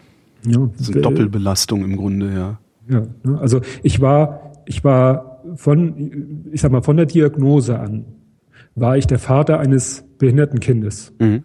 Und das hat mich schon in eine, sag ich mal, besondere Gruppe gepackt. Ja. Ich habe dadurch eben auch andere Mitglieder dieser Gruppe kennengelernt, andere Eltern behinderter Kinder, habe andere behinderte Kinder kennengelernt. Das war eine sehr große Lebenserfahrung. Und durch den Tod von Justian habe ich halt andere Eltern kennengelernt, die auch ein Kind verloren haben. Mhm. Und das ist eben genauso wie, wie die Behinderung der Kinder ganz unterschiedlich war, war halt eben auch die Lebensgeschichte und oder auch der Tod dieser Kinder, die ich, deren Eltern ich kennengelernt habe, war auch immer eine andere. Von Unfallopfern, Opfern von Gewalttaten, Opfer von oder Suizid und allen möglichen man erfährt so vieles, ähm, wo man vorher sich gar keine Gedanken drüber gemacht hat. Und das wird mich, glaube ich, äh, und auch andere Eltern in der Situation für immer von allen anderen Eltern und Menschen unterscheiden, dass wir diese Erfahrung gemacht haben. Ja. Ich sage nicht, dass es uns zu besseren Menschen macht, aber zu anderen Menschen. Und ähm, ich habe äh, immer so einen Spruch, dass ich sage, in jeder Gruppe von Menschen, egal nach welchem Kriterium diese, du diese Gruppe bildest, gibt es immer zehn Prozent, die nicht so toll sind, um es mal höflich auszudrücken. Mhm. Und selbst in diesen Gruppen ist es so, musste ich die Erfahrung machen. Also es gibt eben auch da Menschen, wo du sagst, ähm, das kann doch nicht sein. Du hast dieses, du teilst dieses Schicksal mit mir und legst trotzdem so, so ein Verhalten an den Tag, das passt irgendwie nicht. Aber für manche Menschen passt es halt doch noch. Ja. Ähm, gibt es von diesem Einblick in die andere Welt oder von, ja, von deiner anderen Lebensgeschichte her ähm, irgendetwas, was du vermitteln könntest? Also wärst du in der wärst du in der Lage, ein äh, geeigneter Ansprechpartner für Eltern zu sein, die in derselben Situation sind wie du? Oder gibt es dieselbe Situation sowieso nicht, weil die immer abhängig vom Kontext ist? Dieselbe gibt es nicht, aber das war auch gerade genau der Sinn von dieser Väter- bzw. Elterntrauergruppe, dass man sich halt austauscht, dass man merkt, ich bin mit meiner Trauer nicht allein. Andere mhm. haben anderes, ähnliches erlebt und sie kommen auch irgendwie damit klar. Dann werde ich damit auch klarkommen. Es wird zwar anders sein, ich werde mein, also man sagt immer, jeder muss in der Trauer seinen eigenen Weg gehen. Mhm. Es gibt nicht dieses, und es ist auch ganz schlimm, irgendwelche Ratgeberbücher oder so in Sachen Trauer es gibt da einen ganz bekannten Autor oder ein ganz bekanntes Buch, wo ein Autor auch so ein Psycho, so Entschuldigung, wo ein Psychologe äh, gesagt hat, so und so müssen Sie um sich verhalten oder das und das müssen Sie tun, wenn Sie äh, Trauer erleben, dann kommen Sie damit klar. Und dann hatte er selber einen Trauerfall und hat gemerkt, war alles Scheiße, was ich gesagt habe. ja, schön. Streich das. Ja. Es, es, ist, es ist ganz anders und es ist für jeden anders und es ist individuell und es äh, es hilft natürlich, mit anderen darüber zu reden. Und es gibt äh, Begegnungswochenenden, äh, wo man dann auch mal in einem anderen äh, Kontext sich trifft und austauscht. Und es gibt dann auch eben so äh, äh, also in der Trauergruppe sitzt du nicht nur da und, und redest und erzählst, sondern äh, wenn es äh, die Situation ergibt, dann machst du auch Aufgaben. Also die, die Gruppenleiter haben dann auch so, sage ich mal so, wie soll ich sagen, Handwerkszeug, ja. die dich dazu bringen, also zu dir mal Gedanken zu machen, auf die du eben so allein im stillen Kämmerlein niemals kommen würdest. Mhm. Ja, also in unserer äh, äh Elterntrauergruppe gab es dann alle paar Monate so ein DIN A4-Blatt, so eine Fotokopie. Das war einfach so eine äh, handgemalte Landschaft mit Bergen, Fluss, Häuschen hier, Baum da. Und dann hieß es jedes Mal, zeichne du dich mal hier in diese Landschaft, wo du dich gerade siehst. Ja.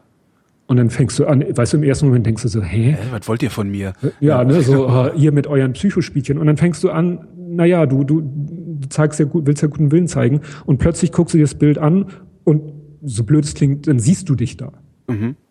Ne, dann sagst du, ja, genau. Da, was weiß ich, auf der Brücke über dem Fluss. Ja. Oder da am Berg, was weiß ich, am Fuße des Berges. Oder auf dem Gipfel des Berges. Oder in einem Boot auf dem Gewässer, was da gezeichnet ist. Da bin ich gerade drinne. Und dann, ja, und dann malst du dich dahin als kleines Strichmännchen und malst vielleicht noch ein bisschen äh, bunt aus oder so. Und dann erzählst du hinterher darüber. Und da passiert in einem selber so viel, da würde man niemals drauf kommen, wenn man zu Hause im stillen Kämmerlein sitzt. Das klingt jetzt allerdings ein bisschen so, als hättest du jahrelang nur mit dieser Trauergruppe verbracht. Das ist nicht so, ne?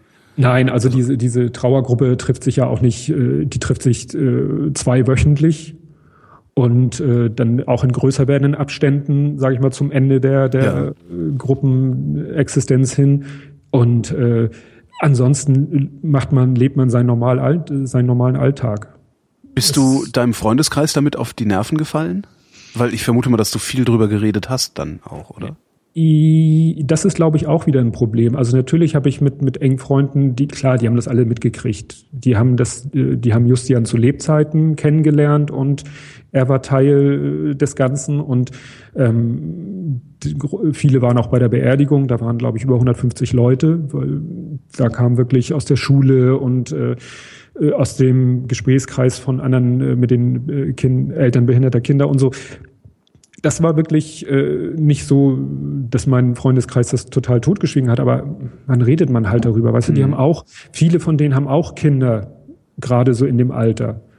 Und äh, dann ist natürlich, äh, möchtest du, wenn du selber Kinder hast, äh, von jemandem erzählt kriegen, wie, wie, wie sein Kind gestorben ist. Man versucht es ja doch immer Vermeidung durch Verdrängung. Ja.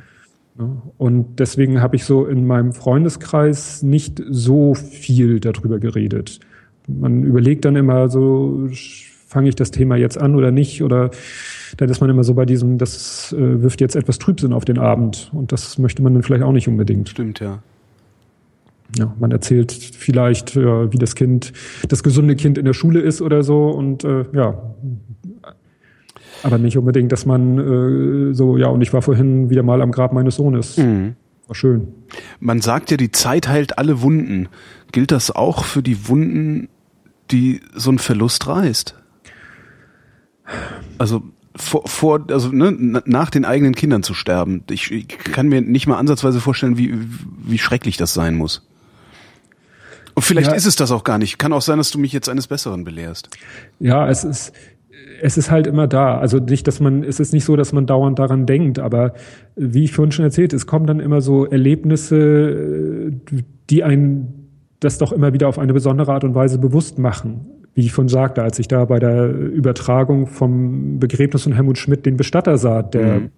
der meinen Sohn auch bestattet hat. Oder das können äh, Lieder sein oder auch äh, als es eben hieß, so hier, äh, als Tobi Bayer sagte, ja, ich sammle für die Sternenbrücke, da dachte ich so, wo, wo ist da jetzt der Zusammenhang? Hat er ja. ja dann erklärt. Aber für mich war das natürlich erstmal so, wie kommt dieser Mensch auf die, auf die Sternenbrücke? Der Ort, wo mein Sohn gestorben ist. Aber es ist so, wie du, du fragtest ja, Zeit halt alle Wunden. Man, man lernt immer mehr damit umzugehen. Es wird, ich sag mal, es ist wie, wie so ein, wie so ein Ton, der mit der Zeit immer leiser wird. Und äh, das Leben ist nun mal auch sehr laut heutzutage. Da ja. geht so ein Ton gerne mal unter. Aber wenn es dann mal still wird, dann hört man diesen Ton umso mehr. Mhm. Und ja, ich habe auch damals ein, ein Lied, äh, ist ja oft so, dass man dann irgendwo so ein Lied äh, mit diesem Ereignis verbindet. Das ist äh, das Lied Still von Jupiter Jones. Mhm. ähm, das zu der Zeit, sag ich mal, im Radio lief und dass ich gehört habe und den Text gehört habe und dachte, äh, da war ich dann erstmal völlig irritiert, mein, singt er jetzt von einer Freundin, die ihn verlassen hat, oder geht es da tatsächlich um das, was ich meine? Und dann habe ich gelesen, ja, tatsächlich, das hat er seiner äh, ne, verstorbenen Mutter mhm. gewidmet, dieses Lied. Es geht also wirklich um den Tod eines, eines Menschen. Und das hat mich natürlich dann noch mehr diesem Lied zugetan und, und ähm, ja, wenn ich dieses Lied jetzt höre, ist es, also es war wirklich so, in den ersten zwei, drei Monaten äh, nach Justians Tod, wenn das Lied lief, kamen mir die Tränen. Da mhm. konnte ich gar nichts gegen machen. Das ist heute nicht mehr so. Dafür ist es so, dass manchmal in meinem Kopf dieses Lied anfängt zu spielen. Ne, ja. Das einfach, dass ich äh, mich sozusagen auf die Art und Weise an Justian erinnere, dass die Erinnerung an Justian auf diese Art und Weise in meinen Kopf kommt, dass dieses Lied in meinem Kopf anfängt zu spielen. Was jetzt nicht das Schlechteste ist, ne? Nein, nein, nein. Und deswegen habe ich das auch so für mich als quasi als Titelmelodie genommen. Hat ähm, der Tod deines Sohnes irgendwelche Auswirkungen auf deinen Umgang mit den anderen Kindern gehabt? Also was, ne, ich würde jetzt spontan denken, ja, jetzt Überbehütung. Nicht noch eins verlieren. Nein. Nein. Wo, nicht, nicht Überbehütung. Der Große war zu dem Zeitpunkt 15, 15 hattest du eben gesagt. Ja, ja, 15. Das ist nun so, der ist äh, sicherlich auch durch die Situation ist der früh selbstständig geworden. Mhm. Und der spielt seit er, ich sag mal, seit er fünf ist, spielt er Fußball und zwar, äh, sag ich mal, intensiv, also auf hohem Niveau. Und gerade zu der Zeit, äh, als äh, Justian im Sterben lag, bahnte sich nun gerade, sag ich mal, ein Vereinswechsel an. Da hat ein anderer Verein äh, Kontakt zu ihm aufgenommen, die sind in die Regionalliga aufgestiegen, mussten eine Mannschaft aus guten Spielerformen, wollten ihn dann haben. Und das war natürlich, sage ich mal, so sein, bisschen auch sein, seine Flucht in den Fußball. Ja. Also da musste er dann, er ist zu einer, äh, zu der Zeit ist er zu einer Ganztagesschule gegangen, die auch eine Sportschule oder Sport in eine Sportklasse, hat da schon viel Fußball gespielt, hat viermal die Woche trainiert, ist am Wochenende dann zu spielen, teilweise Auswärtsspiele mit mit ne, mit dem Bus fahren und so, also richtig äh, weit weg, weil es Regionalliga halt war. Und ja, der ist eben sehr früh sehr selbstständig geworden. Mhm. Ist aber auch also er hat nicht viel mit uns darüber geredet, aber wenn er dann mal was gesagt hat, dann merkte man schon, dass, der, dass er das nicht verdrängt, sondern dass er das, dass er schon damit lebt und, und das verarbeitet. Er war dann auch mal ähm, bei Justian am Grab, das erfahren wir dann dadurch, wir haben am Grab so ein, sag ich mal, so ein Gefäß, so eine Kiste nenne ich es mal. Da ist äh, ein kleines Notizbuch drin und ein Kugelschreiber ah. und äh, da kann man dann sozusagen eine Botschaft reinschreiben. Mhm. Und da haben wir dann eben auch mal gesehen, dass er da was reingeschrieben hat. Das heißt, dass er da am Grab war. Aber das ist nicht so, dass er nach Hause kommt und sagt, auch übrigens, ich war bei Justin am Grab. Das würde er nicht machen, sondern er macht es halt so. Ja. ja und mittlerweile ist er 18 und na, spielt immer noch intensiv Fußball und äh, ist jetzt aber im Moment auch sehr mit seiner eigenen Lebenswegfindung beschäftigt. Aber er hat eben auch nie ein Geheimnis daraus gemacht, dass er einen behinderten Sohn hat und äh, Bruder. Entschuldigung. ja.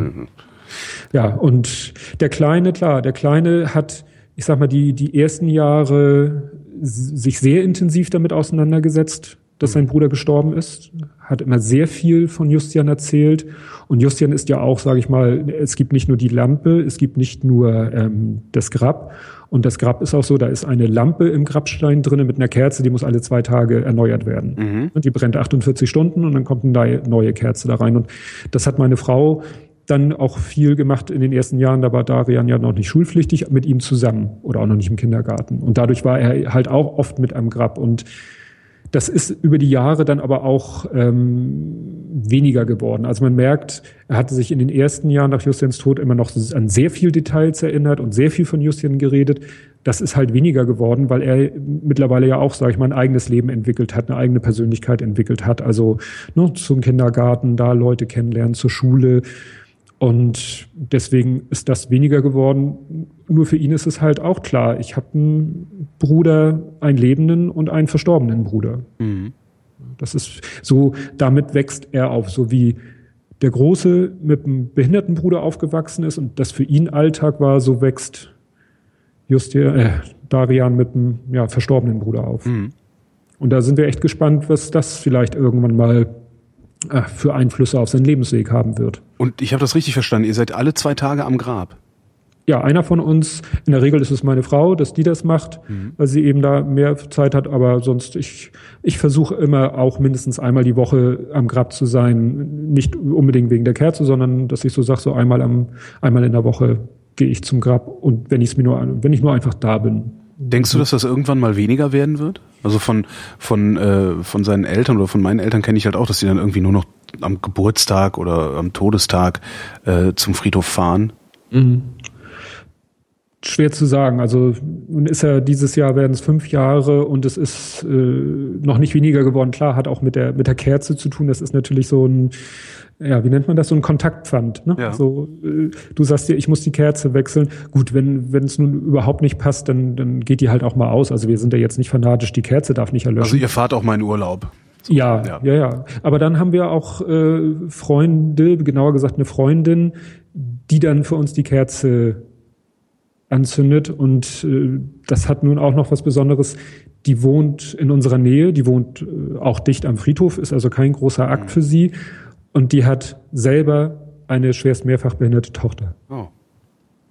Und ja, das, das ist so ein bisschen, äh, das steht meiner Frau und mir so ein bisschen bevor, dass wir denken, weil die Tochter ist auch etwas äh, kränklich. Das ist, das ist ein Frühchen und die hat äh, durch die Frühgeburt wirklich auch äh, starke Hirnschäden davon getragen.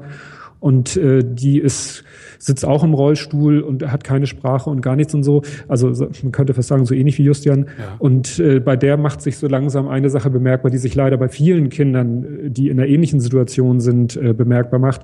Äh, das Problem ist irgendwann die Wirbelsäule. Mhm. Ne, die Wirbelsäule verkrümmt immer mehr, weil der Mensch nicht aus eigenem, aus eigener Kraft aufrecht sitzt oder steht, sondern ne, im Rollstuhl sitzt und vielleicht von einem Korsett gehalten wird. Und da hast du dann die Wahl, äh, das einfach so laufen zu lassen, mit der Gefahr, dass irgendwann die, die Organe Schäden nehmen. Mhm. Oder eine Operation, bei der die Wirbelsäule versteift wird. Ja. Und das ist aber eine Operation, die ist nicht ohne. Und äh, bei ihrer Tochter ist es so, dass die so äh, ja sch schwach einfach konstitutionell ist, dass man sagt, äh, lieber nicht. Ja, und so muss man jetzt einfach sehen, was die Zeit bringt. Und das, wie gesagt, das steht uns immer so ein bisschen bevor, wenn wir an sie denken. Die, die ist auch alleinerziehend. Da hat der Mann sich nicht sage ich mal, vom Acker gemacht. Da ist der Mann, und das macht es noch tragischer, äh, an Krebs gestorben Ach, vor hey. vielen Jahren schon. Das heißt, die ist verwitwet, alleinerziehend mit einer schwerst mehrfach behinderten Tochter. Ja. Und ja, die, aber sie übernimmt dann gerne die Aufgabe, die Kerze anzuzünden. Warum diese Kerze? Ja, es ist so, dass einfach also, diese. Ne, warum eine Kerze, die alle zwei Tage ausgeht? Ja, weil es halt dieses, äh, man ganz viel in der in der Trauerarbeit ist halt mit Kerzen verbunden. Du zündest in der Trauergruppe, also in unserer Trauergruppe war es so, ähm, in der Vätergruppe haben wir zwei, also immer zwei Lichter angezündet. Eins für uns und eins für das Kind. Mhm. Und es ist eben einfach so, dass dieses Ritual einfach des Lichtanzündens, des, ne, ich habe Feuer gemacht, dass man einfach sagt, so, das ist so eine Naturkraft, dieses Feuer, und das brennt da einfach vor sich hin. Und es schafft eben so, ja, so, es schafft eben diese Verbindung zum Kind dadurch, dass da eben diese zwei Kerzen brennen, die eine für einen selbst, die eine für das Kind. Mhm. Und deswegen haben Kerzen, haben eben in dieser ganzen Trauerarbeit dieses Entzünden der Kerzen ist eben immer so ein ganz äh, besonderes Ritual. Eben schon in der Sternbrücke im Garten der Erinnerung diese Kerze anzuzünden, nachdem das Kind verstorben ist. Die Kerzen werden dann auch äh, von der Sternbrücke angezündet am Geburtstag, am Todestag oder wenn wir selber da sind zu Besuch, zünden wir die Kerze an. Und so ist, wie gesagt, dieses Kerze anzünden und dann die brennende Kerze ist wirklich so ein, so ein Kernsymbol in der Trauerarbeit. Mhm. Und es gibt eben, es gibt so ein bisschen das Gefühl einer Präsenz dieses Verstehe, Menschen. Ja. Ja, Aber will man dieses Gefühl der Präsenz denn überhaupt haben? Weil am Ende ist es doch nur Schmerz. Nee, ist es nicht. Nein. Also mittlerweile ist es nicht unbedingt Schmerz. Sicherlich ist es immer noch, es arbeitet immer noch in einem, jedenfalls in mir im Moment wieder sehr stark. Aber es ist so nicht, nicht unbedingt Schmerz. Es ist halt eben ein, ein Auseinandersetzen mit der, mit der eigenen Lebensgeschichte. Und das betrifft dann eben auch, auch den, den Tod des eigenen Kindes. Und äh, deswegen würde ich das nicht, also es ist nicht so, dass die Kerze jetzt in mir Schmerz auslöst, sondern eher was, eher was Beruhigendes. Eher, dass man, dass es einen zur Ruhe bringt, als dass es jetzt äh, irgendwie Schmerz auslöst. Haben wir über irgendwas zu reden vergessen? Ja, vielleicht noch die Beerdigung, weil das war wirklich, sag ich mal, ein einschneidendes Ereignis, weil ich mich so schlecht daran erinnere und das und das ja macht mich macht mich traurig, weil ähm, ich sagte ja, man ist direkt nach dem Tod erstmal in so einem in so einem Schockzustand. Ich kann ja. mich eben kaum noch an die an die Tage erinnern in der Sternbrücke. Dann äh, gibt's in der Sternbrücke noch das Ritual der Aussegnung, wo dann eben äh, da kommen Leute ins, in den Abschiedsraum, andere Eltern aus der Sternbrücke, Mitarbeiter und äh, wir selber und so. Und dann wird nochmal so eine, dann wird der, der Sarg da auf so einen Ständer gestellt und dann wird das Kind von den Eltern aus dem Kältebett in den Sarg gelegt. Mhm. Dann wird der Sarg rausgetragen, da steht dann das Auto vom Bestattungsinstitut, wird da rein und dann fährt er weg ist auch so eine Sache. Es wird zum Beispiel nicht der Deckel auf den Sarg gemacht, weil einige Eltern dann zusammenbrechen in dem Moment. Ja. Oder, nee, ich glaube, es wurde der Deckel drauf gemacht, aber die Schrauben nicht zugemacht. Also so, ne, das ist natürlich ein sehr entscheidender Punkt. Und wenn der Sarg im Auto ist, das Auto fährt weg mit offener Kofferraumhaube, weil auch dieses Zumachen des Kofferraums des, des Beerdigungswagens auch für einige Eltern so, so einen Schock auslöst. Mhm. So, dann fährt er weg und das ist dann, das ist dann nochmal so ein besonderer Augenblick, weil dann ist dein Kind wirklich auch physikalisch weg. Ja. Ne? Vorher war es immer noch da im Abschiedsraum, du konntest immer noch hingehen, konntest es anfassen, in seiner Nähe sein und dann ist es weg.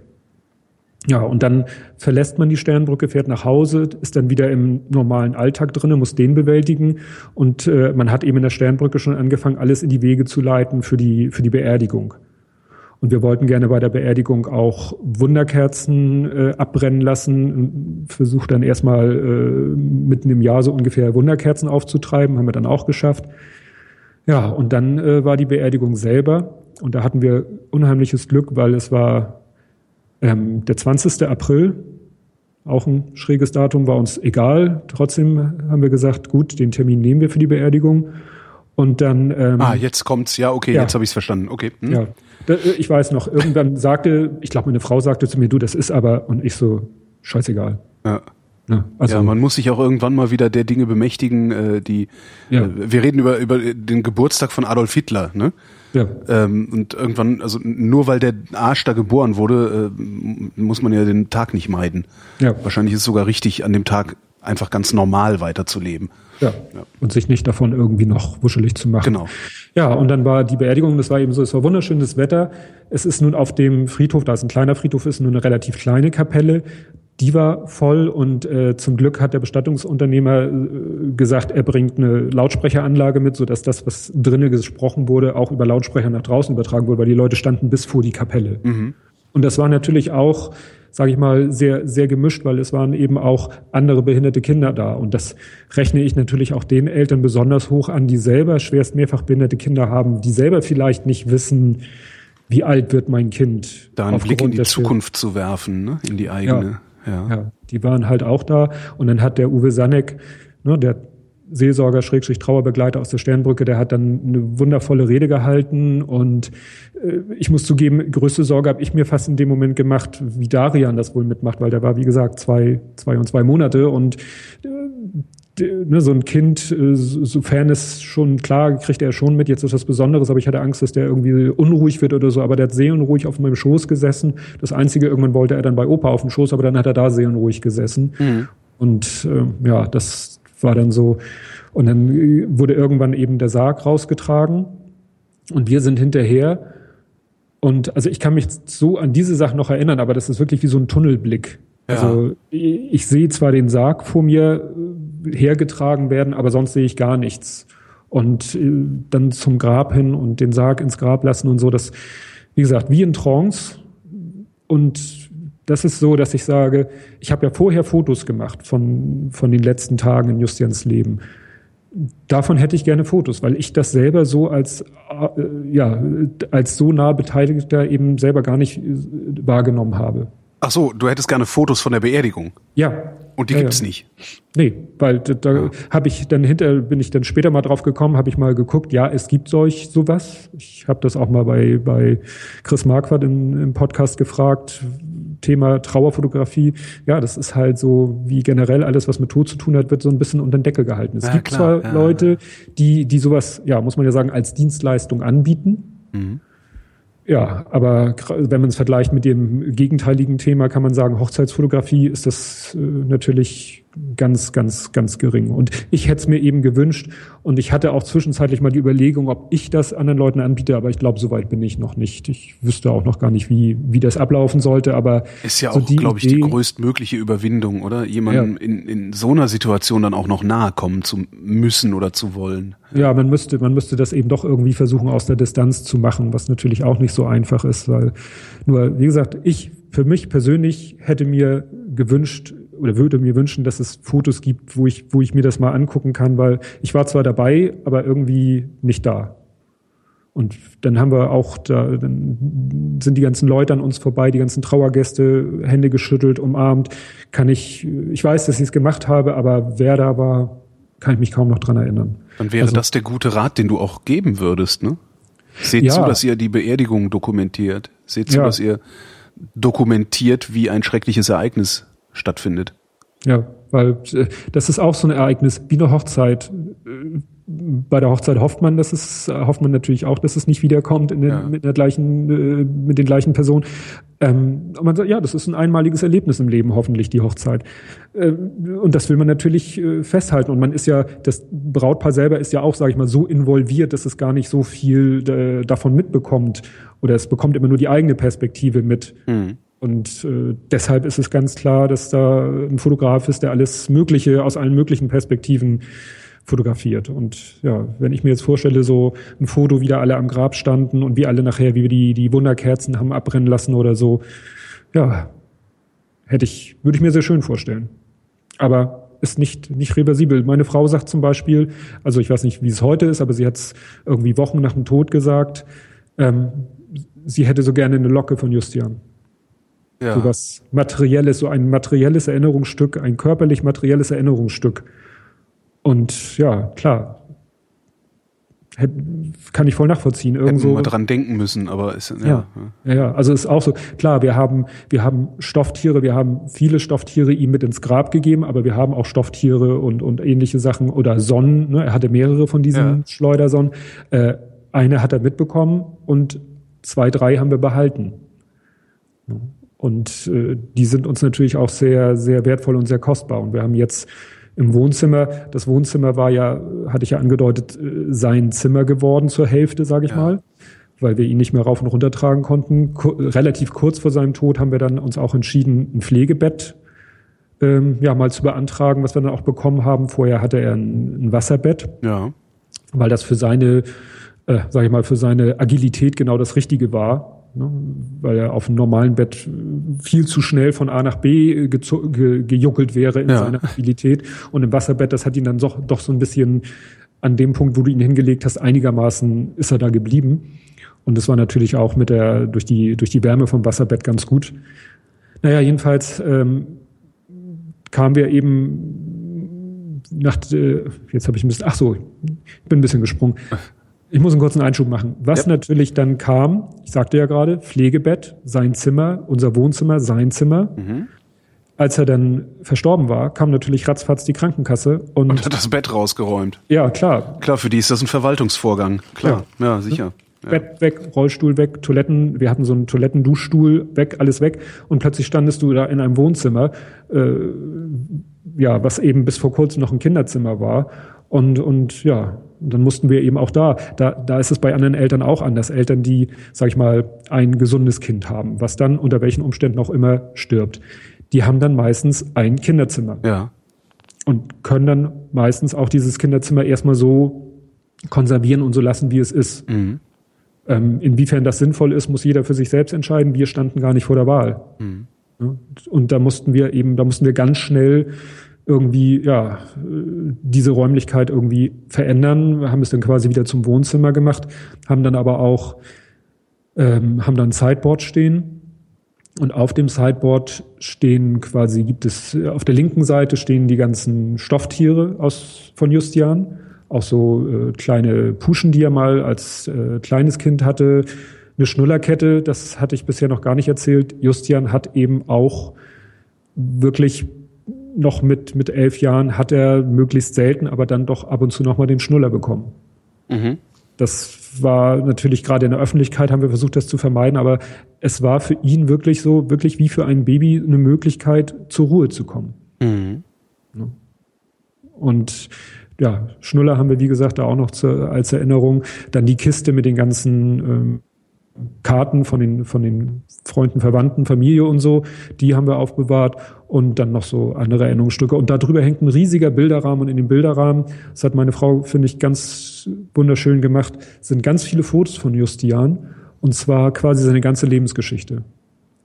Also von der Geburt über sein Leben hinweg, über sein Sterben bis zum Tod, so von, sag ich mal, links oben nach rechts unten, riesiger Bilderrahmen voll mit Fotos. Und mhm. der hängt da im Wohnzimmer und es ist nicht so, dass ich da, dass ich den dauernd äh, so, so wahrnehme ähm, oder dass ich, dass ich ihn vielleicht sogar als störend empfinde. Der ist einfach da.